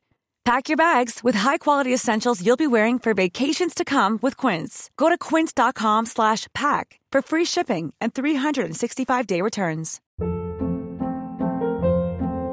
Hold up. What was that? Boring. No flavor. That was as bad as those leftovers you ate all week. Kiki Palmer here, and it's time to say hello to something fresh and guilt-free. Hello Fresh. Jazz up dinner with pecan-crusted chicken or garlic butter shrimp scampi. Now that's music to my mouth. Hello Fresh. Let's get this dinner party started. Discover all the delicious possibilities at hellofresh.com. c'est que euh, mes enquêtes, les enquêtes que j'ai faites, c'est des enquêtes de première main. hein. C'est vraiment, on est allé sur le terrain, on a rencontré les témoins, on a fait des reconstitutions, on a écrit des rapports. Ces rapports sont enregistrés dans une base de données. On a fait vraiment un travail de fond, un travail très sérieux d'enquêteur. Si on analyse les caractéristiques de vol de ces engins, qui sont, on va dire, au nombre de trois, grosso modo. Généralement, les triangles noirs, bon, qui peuvent avoir plusieurs, euh, plusieurs aspects, plusieurs euh, feux euh, sous la surface inférieure. Généralement, ces engins se, dé- se déplacent à basse altitude, sans, sans faire de bruit, et ils se déplacent lentement et au-dessus des villes. C'est-à-dire que nous, on a des témoignages de personnes qui ont vu, notamment au-dessus de Lyon, au-dessus de Nantes et d'autres villes en France, euh, des triangles qui volaient à, à, à 20 ou 30 mètres au-dessus des villes, dans un silence parfait et euh, très lentement. C'est très bas, ça, 20-30 mètres, franchement, là. Oui, c'est très bas, au-dessus des toits. hein. Et par exemple, on a des cas où euh, des ovnis se manifestaient à 19h, 19h30, euh, au-dessus de carrefours, dans des zones très peuplées. Tu vois, c'était pas la, race campagne ou c'était pas euh, des endroits complètement désertiques. C'était en plein centre-ville. Alors, au vu des, caractéristiques de, ces, engins, euh, moi, je doute fort qu'il s'agisse euh, d'engins d'origine militaire, puisque bon, ça, reste quand même une technologie qui, fait du bruit. En plus, ces engins ne peuvent pas se déplacer en dessous d'une certaine vitesse, parce que sans ça, bah, ils, tombent, hein, un peu comme des fers à repasser. Alors que là, ces, engins triangulaires se déplacent extrêmement lentement et parfois font des vols stationnaires. Donc euh, voilà, euh, s'ils font des, vols stationnaires, je vois pas trop un TR-3B ou un Astra ou un avion Aurora faire un vol stationnaire, voler à très basse altitude sans faire de bruit. Donc pour moi, euh, la conclusion à laquelle je suis parvenu, c'est que ces engins ne sont pas d'origine euh, humaine. C'est pas le, le produit d'une technologie d'origine humaine. Donc, J'aurais une euh, question. J'aurais une question euh, justement à ce sujet-là. Euh, vu que c'est des appareils qui sont euh, presque presque totalement discrets, euh, on les entend pas. euh, qu'est-ce que pour les témoignages que vous avez, qu'est-ce qui a attiré ces gens-là? Qu'est-ce qui attirait leur attention pour qu'ils remarquent l'appareil? Est-ce que c'était des gens qui étaient déjà euh, euh, un peu comme vous, euh, prédisposés à l'astronomie, qui passent leur temps à regarder le ciel, ou c'est des, gens totalement communs que, que, par pur hasard, ils ont décidé de regarder dans le ciel puis ont vu l'appareil? Alors ça, c'est une question qu'on se pose. Et je n'ai pas encore la, la réponse à cette question. Euh, Est-ce que euh, la rencontre avec un ovni, hein, qui soit triangulaire, ou que ce soit une soucoupe, que ce soit un, un autre type d'ovni, est-ce que cette rencontre se fait par hasard, euh, de façon accidentelle, ou est-ce qu'il y a un lien privilégié entre le témoin et l'ovni?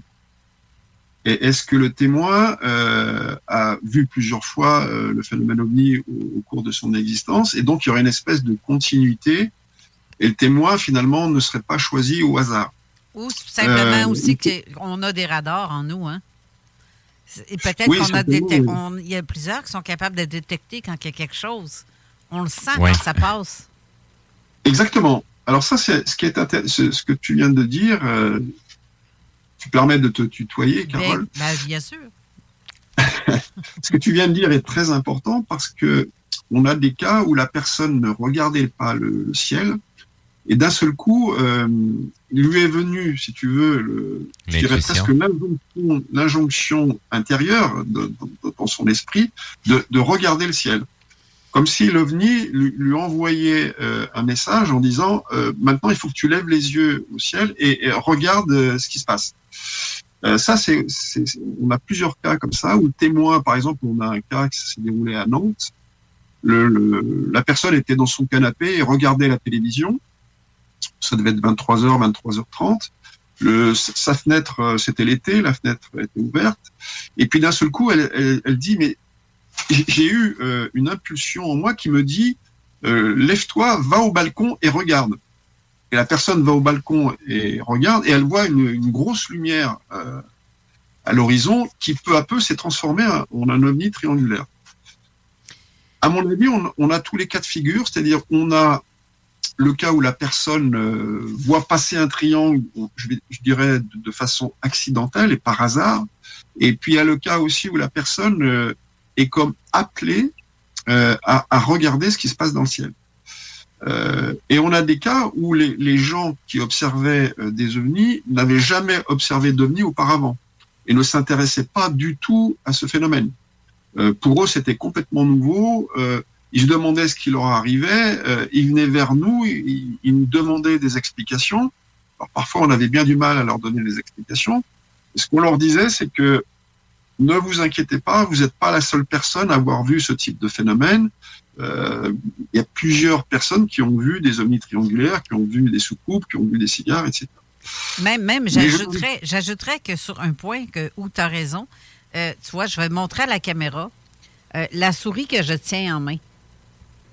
Je ne sais Oui. pas si vous voyez euh, correctement, oui, Steve. Est-ce que tu... Oui, on voit très bien. Après, je veux juste faire un petit changement d'écran et voilà. Euh, comme ça. Bon, j'essaie de me mettre dans un angle. J'ai vu un truc passer dans le ciel, vraiment, vraiment, là, qui faisait cette forme-là. Il s'en allait comme ça. Le devant est ici. Et il était fait identique à une souris d'ordinateur. Ça, c'est arrivé en 2001.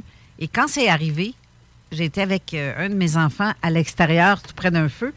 Et on a été euh, interpellés à regarder derrière nous. On a fait carrément un demi-tour. En même Oui, temps. Sans, sans aucun bruit, sans rien. C'est comme si, coucou, on est ici. Mais euh, comment euh, c'est la, la, la vitesse qu'on a eue de se tourner en même temps, comme si on venait d'entendre un bruit extravagant. En même temps, c'est, j'ai trouvé ça comme euh, c'est assez particulier. On va devoir couper le sifflet juste là, dès là, parce qu'on s'en va à la pause avant qu'on on sorte. Donc, on vous revient tout de suite après la pause. Parfait. D'accord. CJMD 80 à Saint-Nicolas. Le bingo de CJMD. Plus interactif, plus divertissant et plus payant. Vous écoutez CJMD 96.9. Avertissement. Cette émission a pour but de porter l'auditoire à réflexion. C'est pourquoi la direction de la station souhaite vous rappeler que chaque affirmation mérite réflexion. Il ne faut rien prendre comme vérité simplement parce que c'est dit, car tout ceci demeure des théories ou la perception de chacun. Nous vous recommandons de garder un esprit critique et sceptique sur ce que vous entendez ici comme ailleurs. Bonne écoute, bonne réflexion. Bienvenue dans la zone.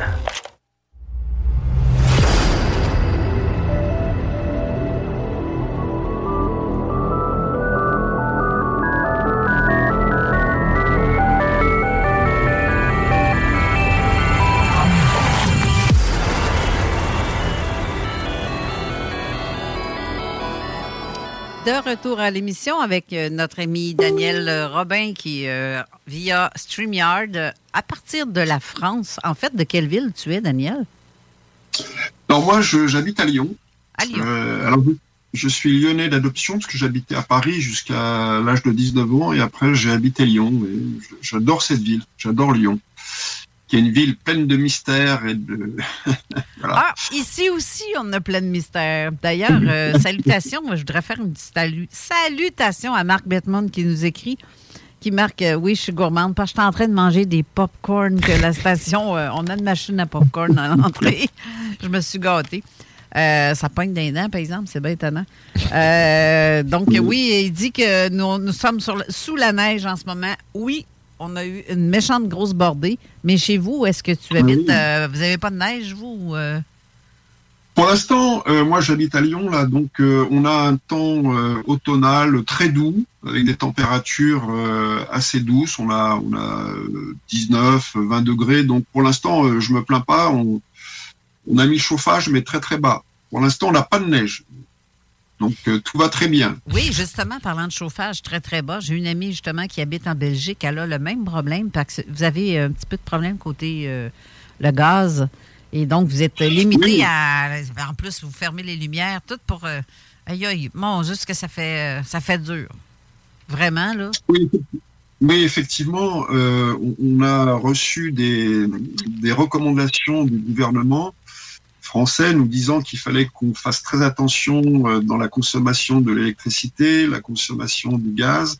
Donc, euh, il faut faire, euh, il faut pas prendre des douches trop longues, il faut bien éteindre les lumières, il faut pas faire trop bouillir les les casseroles. Enfin voilà, donc on a toute une série de recommandations parce que bon, non seulement on- ne reçoit plus de gaz de, de la Russie, hein, il y a beaucoup de pays d'Europe qui ne reçoivent plus d'ailleurs, mais en plus on a des problèmes avec nos centrales nucléaires. Et c'est euh, pour, pourquoi qu'on vous demande de pas trop gaspiller de faire Oui, l'éclairage. Oui, pour l'instant, ça reste encore, euh, on peut gérer, mais euh, il prévoit en- en- au mois de janvier des températures beaucoup plus basses. Et là, il risque d'y avoir des coupures d'électricité euh, en France. Alors peut-être pas chez les particuliers, mais peut-être dans les entreprises. Mais au mois de janvier, au mois de février. Pour l'instant, ça va. Mais c'est vrai qu'on on- on risque d'avoir des problèmes d'électricité, ouais. parce que nos centrales nucléaires, euh, parce que nous, on est, on est pratiquement tout nucléaire en électricité. hein. Euh, et nos centrales nucléaires euh, commencent un petit peu à vieillir, donc il faut les, on va dire, les, les réparer, il faut les rénover, il y, a, il y a des pièces à changer. Ça a pris du retard, et ce qui fait, en plus, il y a eu des grèves, ça c'est une spécialité de la France, donc il y a eu des grèves, et ce qui fait que les centrales nu- nucléaires ne sont pas prêtes euh, à, à nous livrer l'électricité euh, dont on a besoin euh, cet hiver. Et je suis certaine, je mettrais ma main dans le feu, je me brûlerais pas. Les autorités françaises sont sûrement très au chaud, très bien éclairées, au loin. Oui, certainement, oui, bah oui, euh, ça c'est sûr. Ça, que- ça prend le tout confort pour réfléchir. Hein? Ben oui. Les, les restrictions, ça, ça ne touche que les, les simples citoyens comme, comme nous, comme moi, Évidemment. Évidemment. je voudrais revenir, on va revenir à nos moutons, parce que en parlant de. C'est ça. Euh, c'est un mot qu'on devrait comme. euh, Les moutons qui tournent en rond comme tantôt. Là. oui, c'est pas mal ça que tout le monde fait là, euh, planétairement parlant, je veux dire. Mais bref, euh, je, je- je vais changer de, De sujet. de sujet. je regarde euh, tous tes livres tantôt. euh, on a parlé aussi.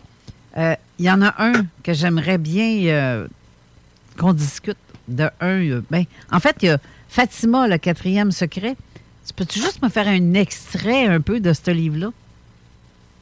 Pas un extrait, Oui. mais me faire Un résumé. Un résumé. Bien sûr. Bien sûr, oui. Donc, euh, j'ai très tôt été attiré par euh, les événements qui se sont déroulés à Fatima. Et j'ai lu en, en 75, en 1975, il y a un livre très intéressant que je recommande à tous ceux qui écoutent l'émission de, de lire. C'est un livre de Jacques Vallée, qui est, un- qui est français, mais qui euh, habite aux, aux États-Unis, et c'est un ufologue hein, aussi, qui a écrit un livre qui s'appelle Le Collège invisible qui est publié en 75, donc ça date pas d'hier. Et euh, dans le Collège invisible, Jacques Vallée euh, a écrit un chapitre qui s'appelle La technologie de la bienheureuse Vierge Marie. C'est le titre du, chapitre. Et dans ce chapitre, Jacques Vallée traite de la question de Fatima. C'est un des premiers, euh, on va dire, chercheurs à s'être posé la question de savoir ce qui s'était réellement passé à Fatima. Il y a eu aussi euh, Paul Misraki qui avait écrit un, un livre précédemment qui s'appelle, euh, je crois que ça s'appelle Signe dans le ciel, qui abordait aussi l'énigme de Fatima. Et surtout, ce qui m'a, enfin, le déclencheur qui m'a vraiment poussé à écrire un livre euh, assez fouillé sur ce sujet, c'est le livre de Gilles Pinon, qui a été écrit euh, en 2009, je crois, oui, qui s'appelle Fatima, un ovni pas comme les autres.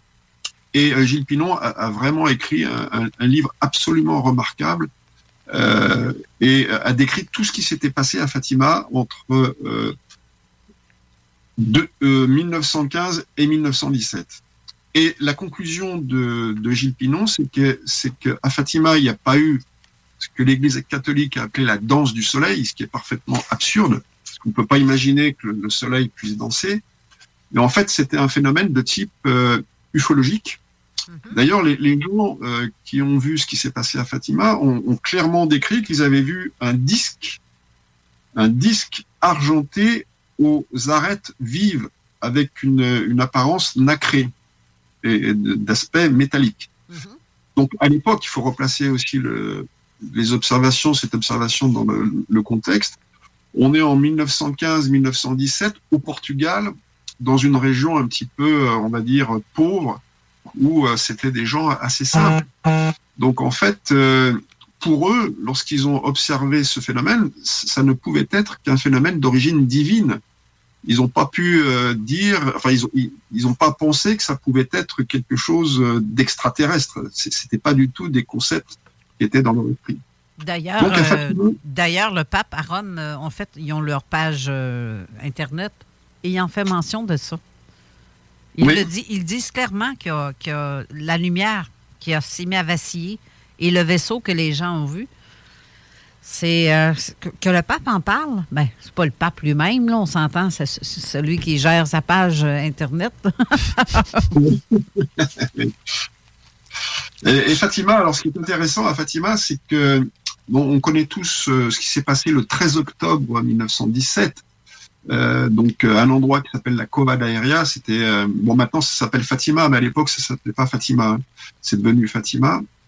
Euh, donc il y a eu 70 000 personnes, 70 000 personnes qui se sont réunies euh, à cet endroit qui s'appelle la Cova d'Aéria, enfin qui s'appelle la d'Aéria, plus euh, les, villages aux alentours ce qui fait à peu près entre 80 000 ou 90 000 personnes qui ont observé le phénomène de ce disque qui est descendu, qui, qui tournait sur lui-même, qui vibrait et qui envoyait des, lumières sur la foule qui était rassemblée à cet endroit. Donc, euh, imaginez un petit peu ce que les gens ont pu penser. euh, ils ont tout de suite assimilé ça à une, une intervention d'origine divine. En plus, bon, il faisait un temps épouvantable, il pleuvait, et euh, une fois que le, le disque s'est manifesté, le, le terrain est devenu sec, c'est-à-dire comme s'il avait été asséché par par l'ovni. Et en plus, il y a eu des guérisons. C'est-à-dire que suite à ces observations, il y a des gens qui ont été guéris de maladies graves, etc., ou d'handicap. Donc c'est vraiment un événement, ça a été vraiment un, phénomène euh, extraordinaire, exceptionnel, et un phénomène que je crois ufologique, c'est-à-dire que on va dire que c'est une civilisation euh, étrangère, une civilisation euh, étrangère à la Terre qui a créé ce, phénomène qui s'est manifesté à cette époque. Alors on pourrait en parler euh, pendant des heures, hein, parce que c'est tout ce qui s'est passé à Fatima, c'est extrêmement complexe. Euh, ça a duré deux ans en fait. Il y a une, y a une préparation des témoins. Il y a eu ce qu'on appelle les voyants, ces trois enfants. Donc il y a une préparation qui a duré deux ans. En plus, euh, bon, à un moment donné, euh, euh, s'est manifestée une entité féminine qui a été assimilée à la, à la Vierge Marie, alors que dans les descriptions initiales données par les enfants, ça ne ressemble pas du tout, mais pas du tout à la Vierge Marie. Donc voilà, on a tout un ensemble de, Ça me fait faits. penser à un type de grand blond. Tu sais, les grands blonds, les grands. avec les yeux bleus. Ça, ça me fait penser euh, à ce Oui. genre de, de, de personnage-là. Alors en fait, les, les ce qu'on appelle les trois voyants de, de Fatima, c'était des enfants qui avaient euh, 7-8 ans. hein. Il, y avait, il y avait Lucie. euh, les deux autres enfants sont, sont, sont morts très rapidement de la grippe espagnole, parce qu'à l'époque, il y avait la grippe espagnole au Portugal. En fait, les, les trois voyants ont décrit l'entité féminine. Alors c'était une, une entité féminine de très petite taille.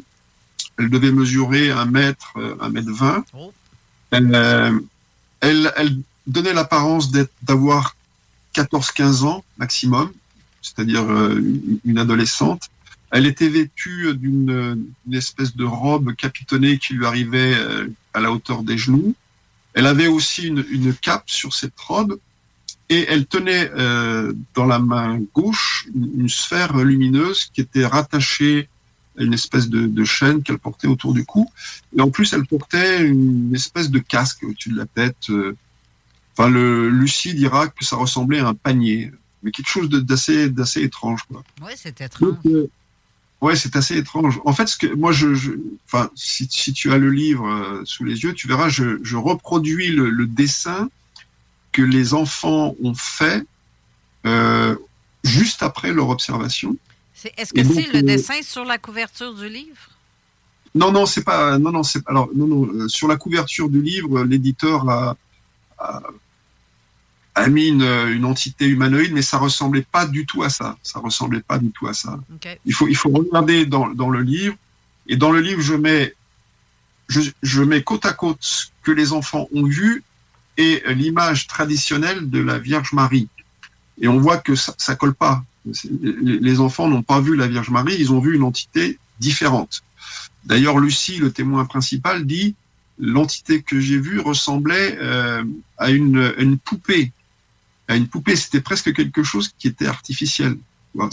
C'était pas un- une créature vivante, hein, euh, comme on imagine la, la Vierge Marie. hein. C'était quelque chose qui, était très bizarre et qui semblait presque artificiel. Donc, euh, en fait, bon, à l'époque, il faut se replacer dans le contexte. Ça a beaucoup dérangé, on va dire, l'Église catholique, qui ne savait pas quoi en faire de ces observations. Euh, et très vite, Lucie, euh, le témoin principal, euh, a été, on va dire, mis dans un dans un couvent, et on l'a obligé, enfin, on, lui a fait écrire ses mémoires. Et petit à petit, bah, l'entité que, que les, témoins ont vue a été assimilée à, à la Vierge Marie. Et maintenant, c'est devenu un sanctuaire euh, marial, c'est-à-dire dédié à la Vierge Marie. Mais les enfants n'ont pas du tout vu la Vierge Marie. Ils Voilà. se sont appropriés l'histoire pour la mettre belle et la mettre comme euh, ces religions, c'est Ben, les c'est- catholiques. C'est euh, pour simplement pour camoufler qu'est-ce qui s'est passé vraiment. là. Ben oui. Parce qu'au bout de la ligne, ça n'a rien à voir avec la religion au bout de la ligne. Rien à voir avec la religion. oui. Alors, ça a un petit peu à voir parce que, bon, en fait, ça a été récupéré par la religion qui, en même temps, euh, a entretenu, euh, on va dire, le, le mystère autour de Fatima, a quand même fait bâtir un sanctuaire là-bas à Fatima. Moi, j'y suis allé à Fatima. Bon, c'est un immense sanctuaire. Il y a une immense esplanade avec des statues de la Vierge partout. Bon, il y a aussi euh, beaucoup de, commerces qui vendent des petites vierges en plastique aussi. Ça, on retrouve ça un peu partout euh, à Lourdes aussi. Euh, Bon, il y a, ce qu'on appelle les marchands du temple, hein, des, gens qui profitent de, ces événements pour faire du commerce. Mais finalement, l'Église catholique, peut-être sans le vouloir, a maintenu cette- ce mystère autour de Fatima.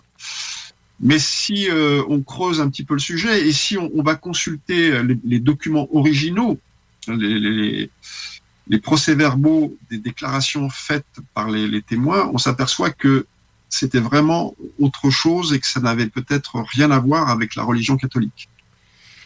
Je ne l'ai pas en main, ce livre-là. D'ailleurs, euh, c'est Marc Bettman qui m'a mis en contexte, en lien avec toi, parce que dans un commentaire, c'est comme ça que j'ai appris à te connaître et de voir un peu ton travail. Et euh, c'est, je suis restée bouche bée quand j'ai vu le nombre de livres que tu avais pu écrire. Mais ton dernier, si je ne me trompe pas, c'est Le règne de l'intelligence artificielle. C'est bien le dernier, ça. Euh, c'est pas le dernier, c'est l'avant-dernier. Euh, Enfin, si, oui, ça fait partie des. Oui, tu as raison, c'est le dernier. Enfin, il y en a sur la chimie aussi. Et le, oui, c'est celui qui est le plus récent. Le règne de l'intelligence artificielle, euh, la fin de l'anthropocène et l'avènement des posthumes. Oui, c'est le dernier. Qu'est- Qu'est-ce que tu dirais qu'on parce que là on s'approche euh, tranquillement pas vite vers la pause. Que dirais-tu qu'on fasse une pause tout de suite et qu'on parle de justement de, de, de votre dernier livre euh, sur l'intelligence artificielle? Je pense que c'est un sujet de l'heure et qu'il y a pas mal de trucs à parler là-dessus euh, qui vont intéresser nos auditeurs et euh, je pense qu'il y a, il y a- Oui, mais euh, là, euh, je ferai remarquer aux auditeurs justement que Steve va euh, laisser aller le stream euh, en direct sur Facebook pendant une heure. Normalement, on a droit à peut-être une demi-heure pour montrer un extrait. Mais là, on va devoir arrêter la diffusion en direct. Donc, je vous invite à aller sur la page de CGMD 96.9. euh, fm.ca pour nous écouter en live pour ceux qui euh, doivent passer par Internet. Euh, sinon, ben, pour les autres qui sont euh, dans, la, euh, dans le secteur de Lévis, Québec, ben, vous avez à syntoniser votre radio sur 96.9, vous allez nous entendre. Donc, euh, ça va être, ça m'est fait dans le fond du côté visuel pour que les gens puissent nous voir la binette. Donc, euh, c'est ça. On irait dans le fond tout de suite après ça. Je ne veux pas faire mon agace, là, mais au moins, vous avez un extrait. Mais pour le- la suite de l'émission, c'est celle. En fait, c'est la partie qu'on était censé discuter le plus longuement, mais il y a tellement de livres qu'il a écrit que je voulais qu'on parle c'est un ça. peu. Puis on n'a même pas parlé de tout, là. C'est là qu'on va montrer les meilleurs bouts, mais on sera pas en live. Ouais, on est-tu c'est plate? ça. Fait que, ah, c'est-tu plate? C'est chien, hein? Mais euh, non, je vous invite à vous rendre sur le, le poste de la radio. Si vous Exact. êtes, comme Steve dit, de la région de Québec, Lévis, les environs. Sinon, 969fm.ca ou sur ma page, euh, ben, sur l'annonce d'hier là, que j'ai faite. Oui, ça mène vers Quand le lien de la station aussi. sur euh, ma page web, justement, www.zoneparallèle.com, il y a un lien qui est marqué Studio CJMD. Vous cliquez là-dessus, vous tombez automatiquement dans le studio avec nous. Donc, restez là, on va faire une courte pause et on vous revient pour la conclusion et la dernière portion de l'émission. Exact. Laurent et les truands. Chedrette, là, il tombait dans le sommeil profond tout de suite, puis il y avait souvent des épisodes de somnambulisme, OK? Puis même, ses parents l'avaient souvent pogné à se lever dans la nuit, puis à pisser n'importe quoi.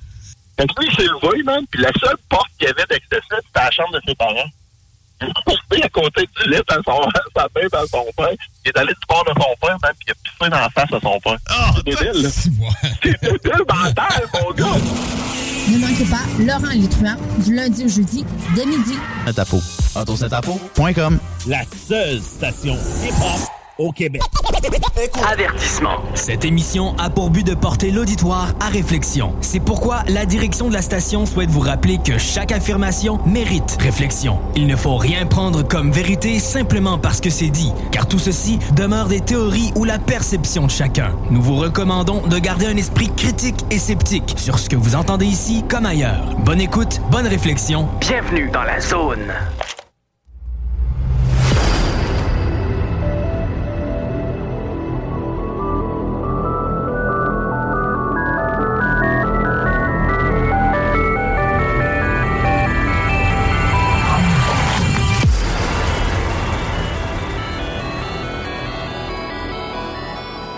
De retour en studio. Et euh, Steve, euh, on va parler un peu de juste avant qu'on recommence euh, avec Daniel. De quoi on parle déjà? non, je te niaise. Euh, juste revenir sur euh, l'hommage à Brian Adams. euh, c'est ce soir euh, à partir de 20h, donc euh, à l'église Jolie, ou 699 rue principale à Saint-Janvier-de-Jolie. Euh, donc, euh, ça va être un, un hommage euh, assez intéressant. Je pense que ça a l'air qui est bien, bien bon, mais ça a l'air aussi que je vais pouvoir y aller. Ben, tu sais, il y a les gens, les gens s'ils se laissent aller sur la, sur la, la, la chanson. De toute façon, c'est des chansons qui, de- qui sont déjà très connues euh, Mhm. ici au Québec. Donc, euh, les billets sont à- sur place à 25 dollars pour les gens qui, euh, qui veulent s'y rendre. Donc, juste mentionner aussi que c'est de l'argent comptant pour pas que les gens se, se fassent prendre avec euh, une carte seulement. Euh, donc, euh, c'est à partir de 20 heures ce soir pour l'hommage à Brian Adams. C'est très bien. Et euh, pour l'instant, si euh, on, on va reparler avec Daniel Robin qui est euh, toujours là, par Oui. StreamYard. Et euh, Daniel, on va vraiment clencher maintenant sur le, le- le livre Le règne de l'intelligence artificielle. Est-ce que tu peux m'en parler un peu de parce que ça là, c'est vraiment ce qu'on vit en ce moment. Ben, Il y, a, il y a plusieurs facettes, là, ça dépend. euh, Ouais. on, on va écouter ce que vous avez à dire, puis après ça, je pense que ça va entraîner une série de questions. Ouais. Oui, alors en fait, ce, livre, c'est plutôt euh, un scénario, un scénario. euh, alors, c'est pas de la science-fiction, hein, c'est un scénario euh, extrêmement pessimiste sur euh, l'avenir de notre civilisation qui est basé sur le, tout numérique. C'est-à-dire que on voit que depuis les années 70, depuis l'apparition des premiers ordinateurs, des PC, et plus encore avec l'apparition des, des iPhones et des smartphones, on va vers une société qui est de plus en plus euh, numérisée, où on passe de plus en plus par des outils numériques et euh, où euh, il faut être euh, constamment connecté, alors soit avec son smartphone, soit avec sa montre, parce que maintenant on fait des montres qui sont connectées. Bientôt on va faire des, des vêtements euh, qui vont être connectés, qui vont envoyer euh, des informations euh, concernant euh, votre rythme cardiaque, votre taux de sucre dans le sang, etc. Exact. Qui vont envoyer ces informations à votre smartphone, qui va les envoyer à un data center et qui va les envoyer à une intelligence artificielle. Sais-tu, j'avais Donc, même euh, pas, j'avais même pas allumé sur ce bout-là. Le fait de prendre le, le, le- le pouls et tout, puis que ça peut les. Mon Dieu, c'est vrai. Oui, c'est aujourd'hui c'est l'internet des objets qui s'en vient. Euh, accroché à ça, à l'intelligence artificielle, c'est euh, ju- juste prendre le temps de réfléchir à ce que ça pourrait entraîner comme conséquence. On en a peut-être pour euh, une décennie facile. Mon Dieu, je suis contente de ne pas avoir de ce genre de montre-là. J'ai pas le goût que le monde sache que le cœur me pompe à... Mettons, ou qu'il arrive quelque chose, ou que j'ai peur, euh, l'anxiété, ou peu importe. J'ai pas le goût que le monde... me- Mais c'est... J'ai pas allumé là-dessus. Euh, Oui, alors on, on me dit toujours que c'est pour notre bien, c'est pour notre santé, c'est pour euh, savoir euh, si vous êtes, euh, vous allez bien, etc. Donc, euh, mais euh, la question c'est de savoir euh, bon euh, qui se sert de toutes ces informations, à quoi à quoi elles servent ces informations? On sait que c'est récupéré par les, les grands groupes de la Silicon Valley, euh, Silicon Valley, Google, Apple, euh, Facebook, etc.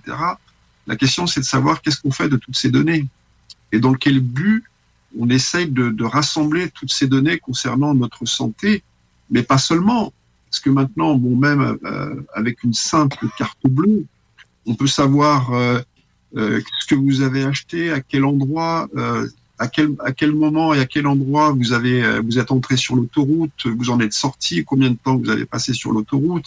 En plus, maintenant, on a la les smartphones ont la géo, géolocalisation. Donc à on fait. sait exactement où vous êtes, où vous allez, où vous êtes, euh, où vous êtes allé, et tout ça c'est enregistré et c'est mémorisé.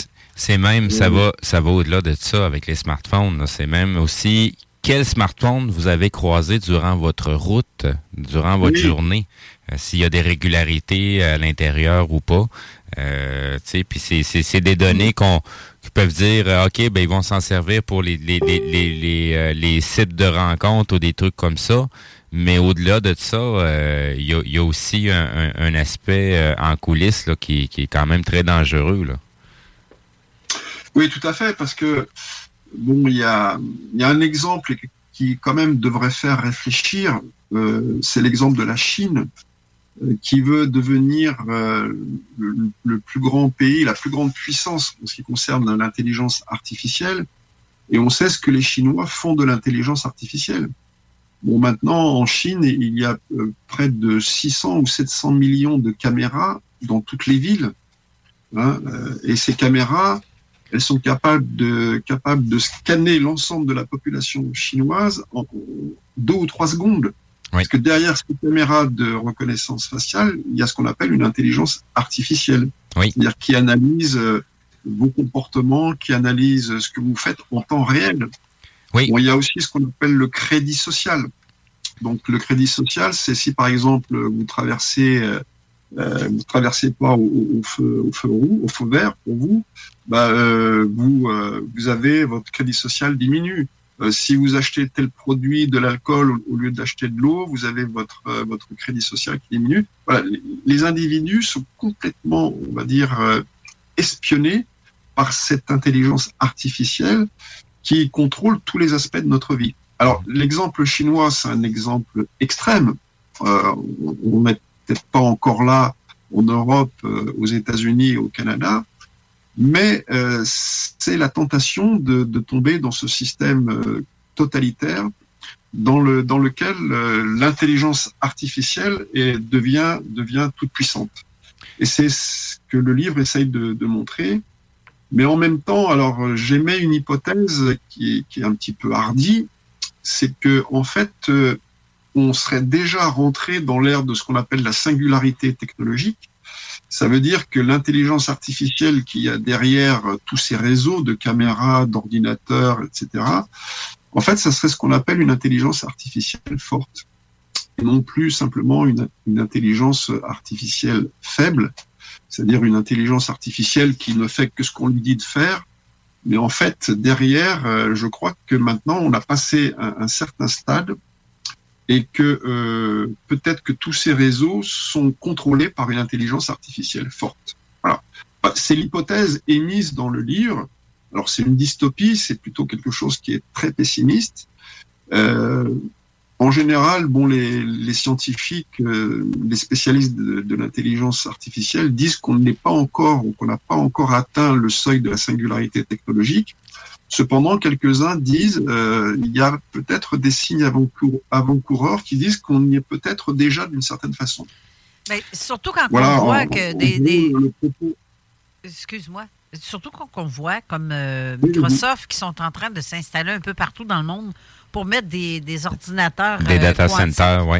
Ça n'a pas de Non, sens, non, non, c'est pas des ordinateurs quantiques. Il y a une différence entre un ordinateur quantique et l'intelligence artificielle. Oui. C'est deux choses Oui, complètement différentes. C'est parce que le- le- le- le- l'ordinateur quantique, c'est énorme, le- le- les données que ça peut capter, Ben, que ça peut en- entretenir dedans. Ben, en fait, ça a un lien pareil. Ben, c'est parce qu'au niveau de, de, de, de- l'ordinateur quantique, il n'y a, pas de, sto- de stockage en tant que tel parce que tout se fait quasiment en temps réel. Euh, puis c'est plutôt un phénomène dimensionnel qui, qui, qui vont exploiter.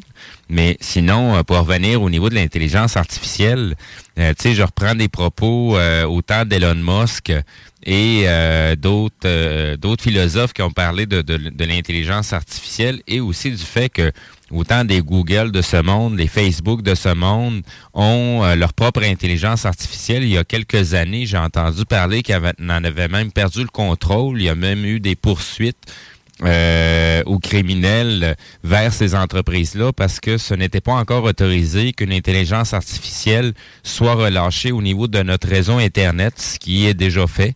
Et présentement, il y aurait même plusieurs intelligences artificielles qui sont en action sur Internet.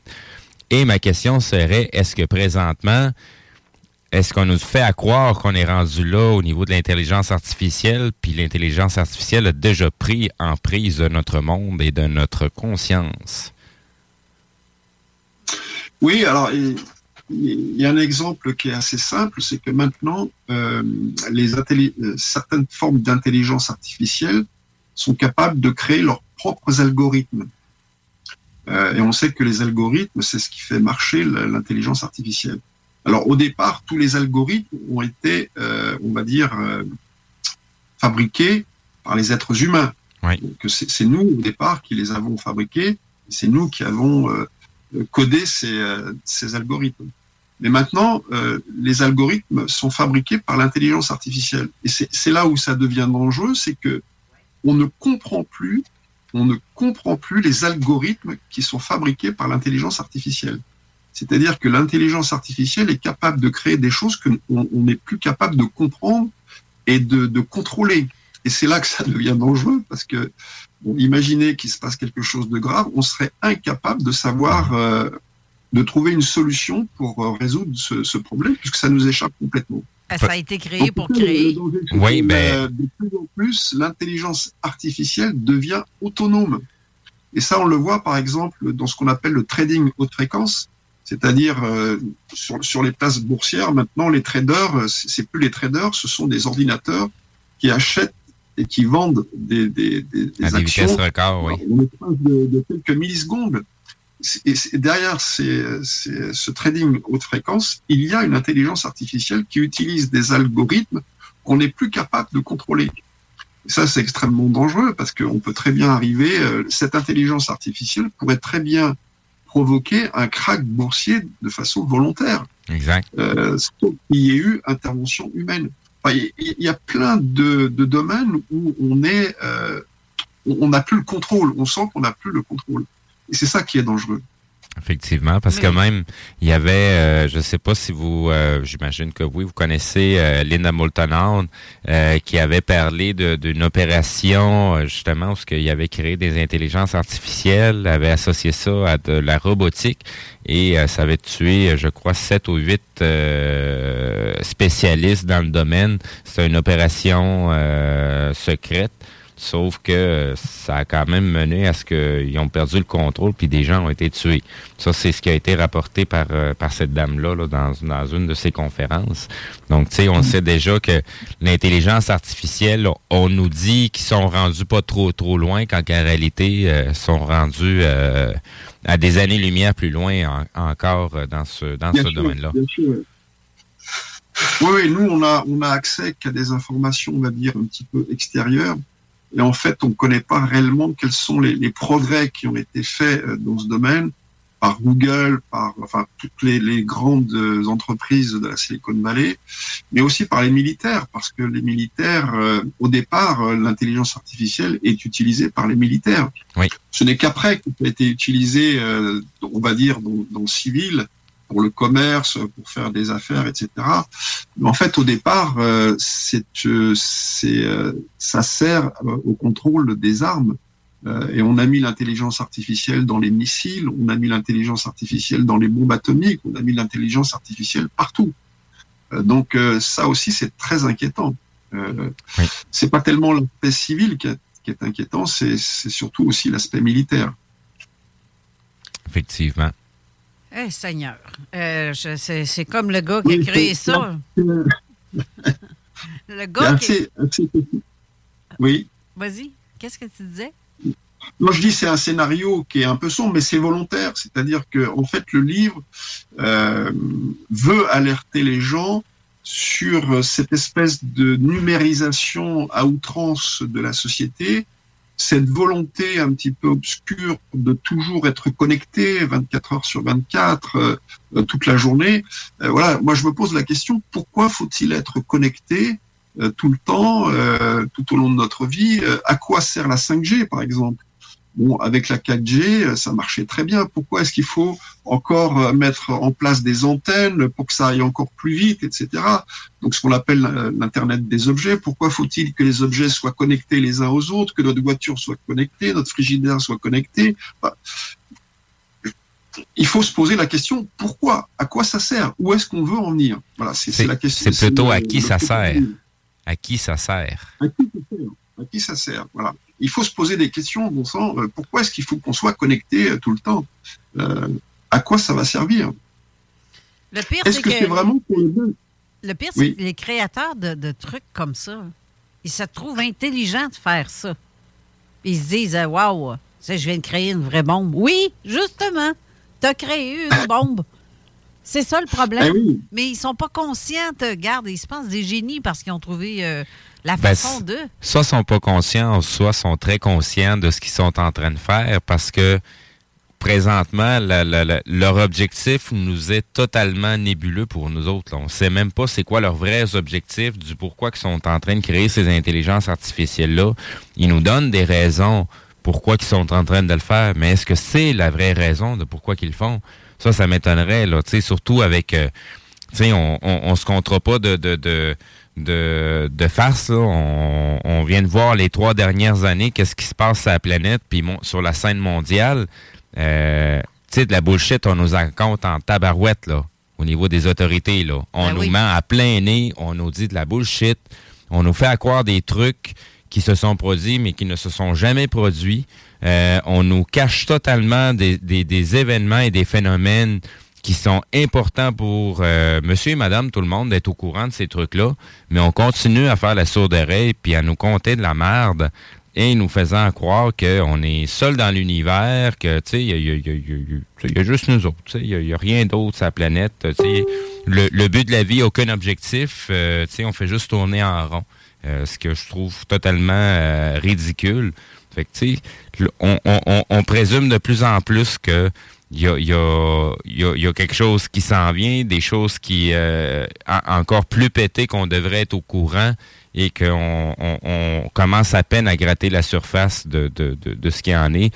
L'intelli- L'intelligence artificielle en étant juste une, euh, tu sais, dans les infos que j'ai, j'ai moi j'ai découvert, l'intelligence artificielle, ça fait pas quelques années que les- les- les- l'humanité travaille là-dessus ou des, des, des groupes en travaillent là-dessus. euh, ça fait plus que des, des décennies, euh, même du 30, 40, 50 ans en arrière, c'était déjà dans les dans les plans de transférer une conscience aussi au niveau d'un système informatique euh, et de, de, de, de faire l'inverse, de faire de repartir de la conscience qui a été téléchargée dans un ordinateur pour la ramener dans un corps. C'est pas c'est c'est depuis très longtemps que ces choses-là sont pensées et je croirais qu'aujourd'hui, ça fait longtemps qu'ils sont rendus là. Ça fait peur. Il y a un film euh, assez célèbre, enfin qui que j'aime beaucoup, qui s'appelle Transcendance avec euh, Johnny Depp. Oui. le film montre euh, Johnny Depp, qui est un, grand informaticien, et il transfère sa conscience dans un ordinateur quantique. On voit qu'il devient tout puissant, il est capable de, soigner les gens. De, Et ça, c'est ce qu'on appelle en fait la singularité technologique.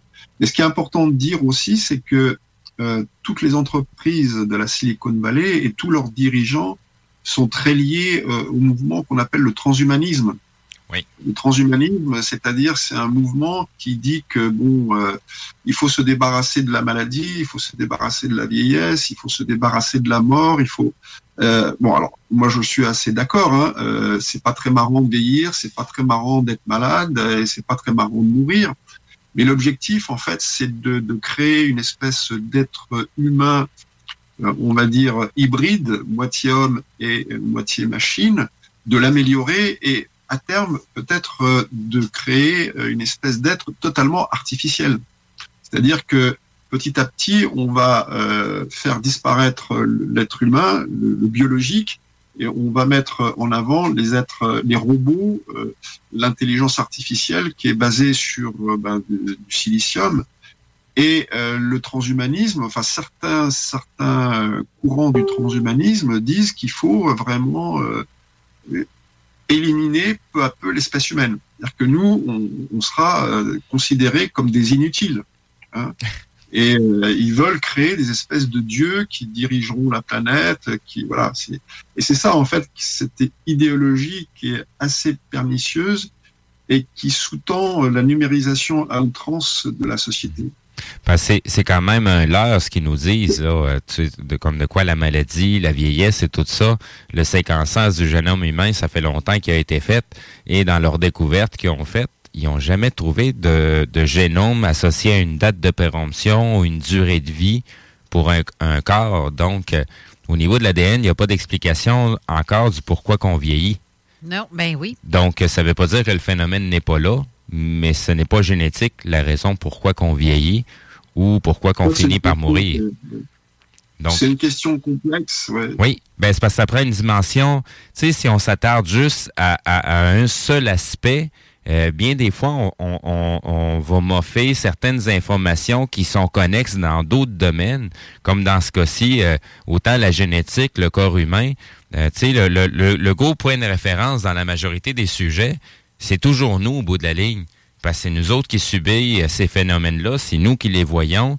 la majorité des conséquences qui sont qui sont projetées via leur fameux projet de transhumanisme et compagnie, et, et j'en passe, ben c'est toujours nous autres qui est visés au bout de la ligne. Fait qu'est-ce qu'on a de si spécial pour qu'on on nous prépare tellement de trucs qu'on n'a pas demandé et qu'on n'a pas besoin?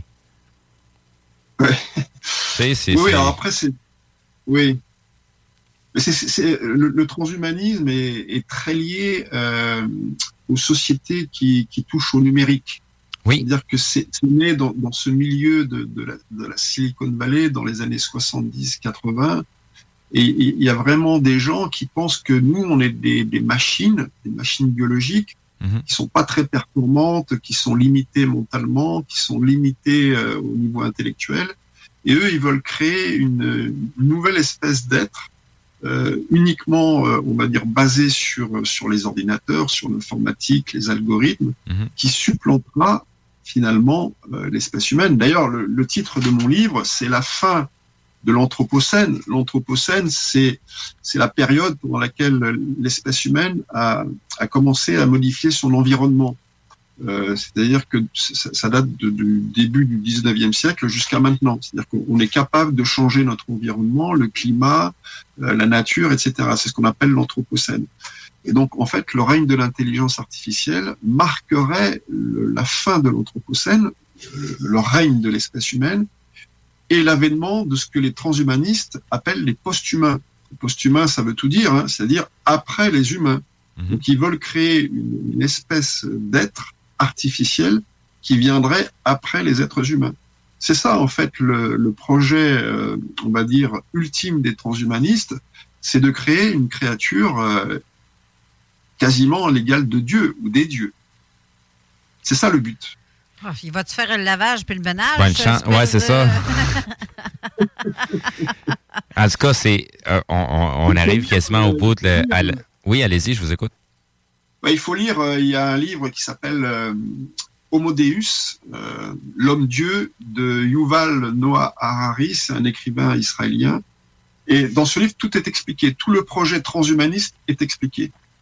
Et, le, projet transhumaniste, c'est de faire des êtres humains des dieux, qui, seront quasiment immortels, qui vivront dans des paradis artificiels et qui n'auront plus rien à voir avec nos pauvres existences biologiques. Euh, disons, euh, il y aura plus de maladie, il y aura plus de vieillesse, il y aura, il y aura plus de mort. C'est ça le, la finalité du projet transhumaniste. Là, il nous reste une minute à l'émission. Faut, faut que vous reveniez, ça c'est sûr. ouais, on va devoir conclure pour cette émission-ci, mais dans la saison prochaine, c'est-à-dire janvier, février, mars, il faut, que, faut que tu reviennes. Ben sinon, on peut toujours le projeter, euh, le préparer en surprise comme ça, qu'on fait un enregistrement avec euh, avec Monsieur Robin, euh, puis on, on publie ça un petit peu plus tard. Mais en tout cas, on- Il y a possibilité il y a aussi. toujours plus. Exact. exact. Mais je veux juste dire aussi aux auditeurs, n'oubliez pas que c'est important pour nous, là, parce que quand on fait euh, en, en diffusion comme ça, c'est pas nous qui a le crédit de la- la- de l'écoute, et c'est Facebook. Oui, exact. Et donc, euh, moi, j'ai l'impression que le- notre station de radio ici va nous dire, ben écoute, euh, t'as pas ici tes codes d'écoute, ben allez télécharger le podcast, ça, ça va m'aider parce que, euh, sérieusement, si vous ne téléchargez pas le podcast et que vous regardez uniquement la vidéo, ben il me manque, moi, un, un genre de, de crédit pour ma cote d'écoute. Puis là, les gens pensent qu'on est moins écouté, mais non, on n'est pas moins écouté. Les gens se revengent euh, sur la vidéo. Exact. Fait que, euh, s'il vous plaît, allez télécharger le podcast. Moi, ça va me faire plaisir. Vous allez pouvoir réécouter l'audio en plus. Parce que Facebook, euh, maintenant, c'est bien beau qu'ils prennent le crédit de tout, mais c'est pas la station qui est, qui est gagnant là-dedans. Exactement. Et euh, je veux juste rappeler aussi ce soir, n'oubliez pas, à 20h à Jolie, L'hommage à Brian Adam. c'est cela.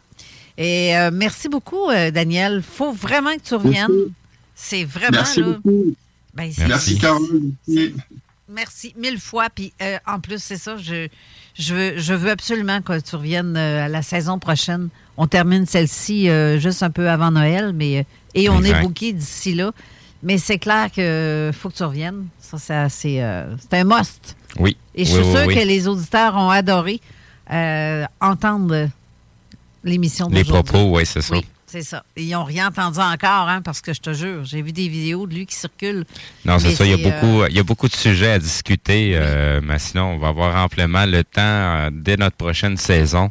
On va pouvoir euh, approfondir un peu plus ce sujet-là et je, je sais qu'il y a d'autres sujets connexes qui vont, qui vont se- s'y ajouter. Merci beaucoup encore une fois, Daniel Robin, auteur et Merci. ufologue. Et merci. Bye bye. Euh, merci, à tous les, merci à tous les auditeurs d'avoir été là. Et euh, restez là parce que l'émission de Daniel euh, Zone Insolite, Zone insolite avec... euh, Denis Guy et euh, Pascal Bourbonnais, ils reçoivent aujourd'hui Caroline Mayou et on va parler aussi de un peu de l'intelligence artificielle dans un sens. Exact. c'est un peu de ça qu'il sera question, sans nécessairement être dit comme ça, mais ça va être très intéressant comme émission. J'ai entendu un cue d'une partie de leur émission. Ça va être euh, vraiment bon. Donc, restez là tout de suite après la pause Zone insolite. Sinon, ben, bonne fin de semaine, Carole. merci, toi aussi. Bonne Et fin de semaine aux auditeurs aussi. On Merci se revoit d'avoir samedi été là. prochain. Bye bye. L'alternative radio. Ever catch yourself eating the same flavorless dinner three days in a row? Dreaming of something better? Well, HelloFresh is your guilt-free dream come true, baby. It's me, Kiki Palmer. Let's wake up those taste buds with hot, juicy pecan-crusted chicken or garlic butter shrimp scampi. Mm. Hello Fresh. Stop dreaming of all the delicious possibilities and dig in at HelloFresh.com. Let's get this dinner party started. Why don't more infant formula companies use organic, grass fed whole milk instead of skim? Why don't more infant formula companies use the latest breast milk science? Why don't more infant formula companies run their own clinical trials? Why don't more infant formula companies use more of the proteins found in breast milk? Why don't more infant formula companies have their own factories instead of outsourcing their manufacturing? We wondered the same thing. So we made ByHeart, a better formula for formula. Learn more at byheart.com.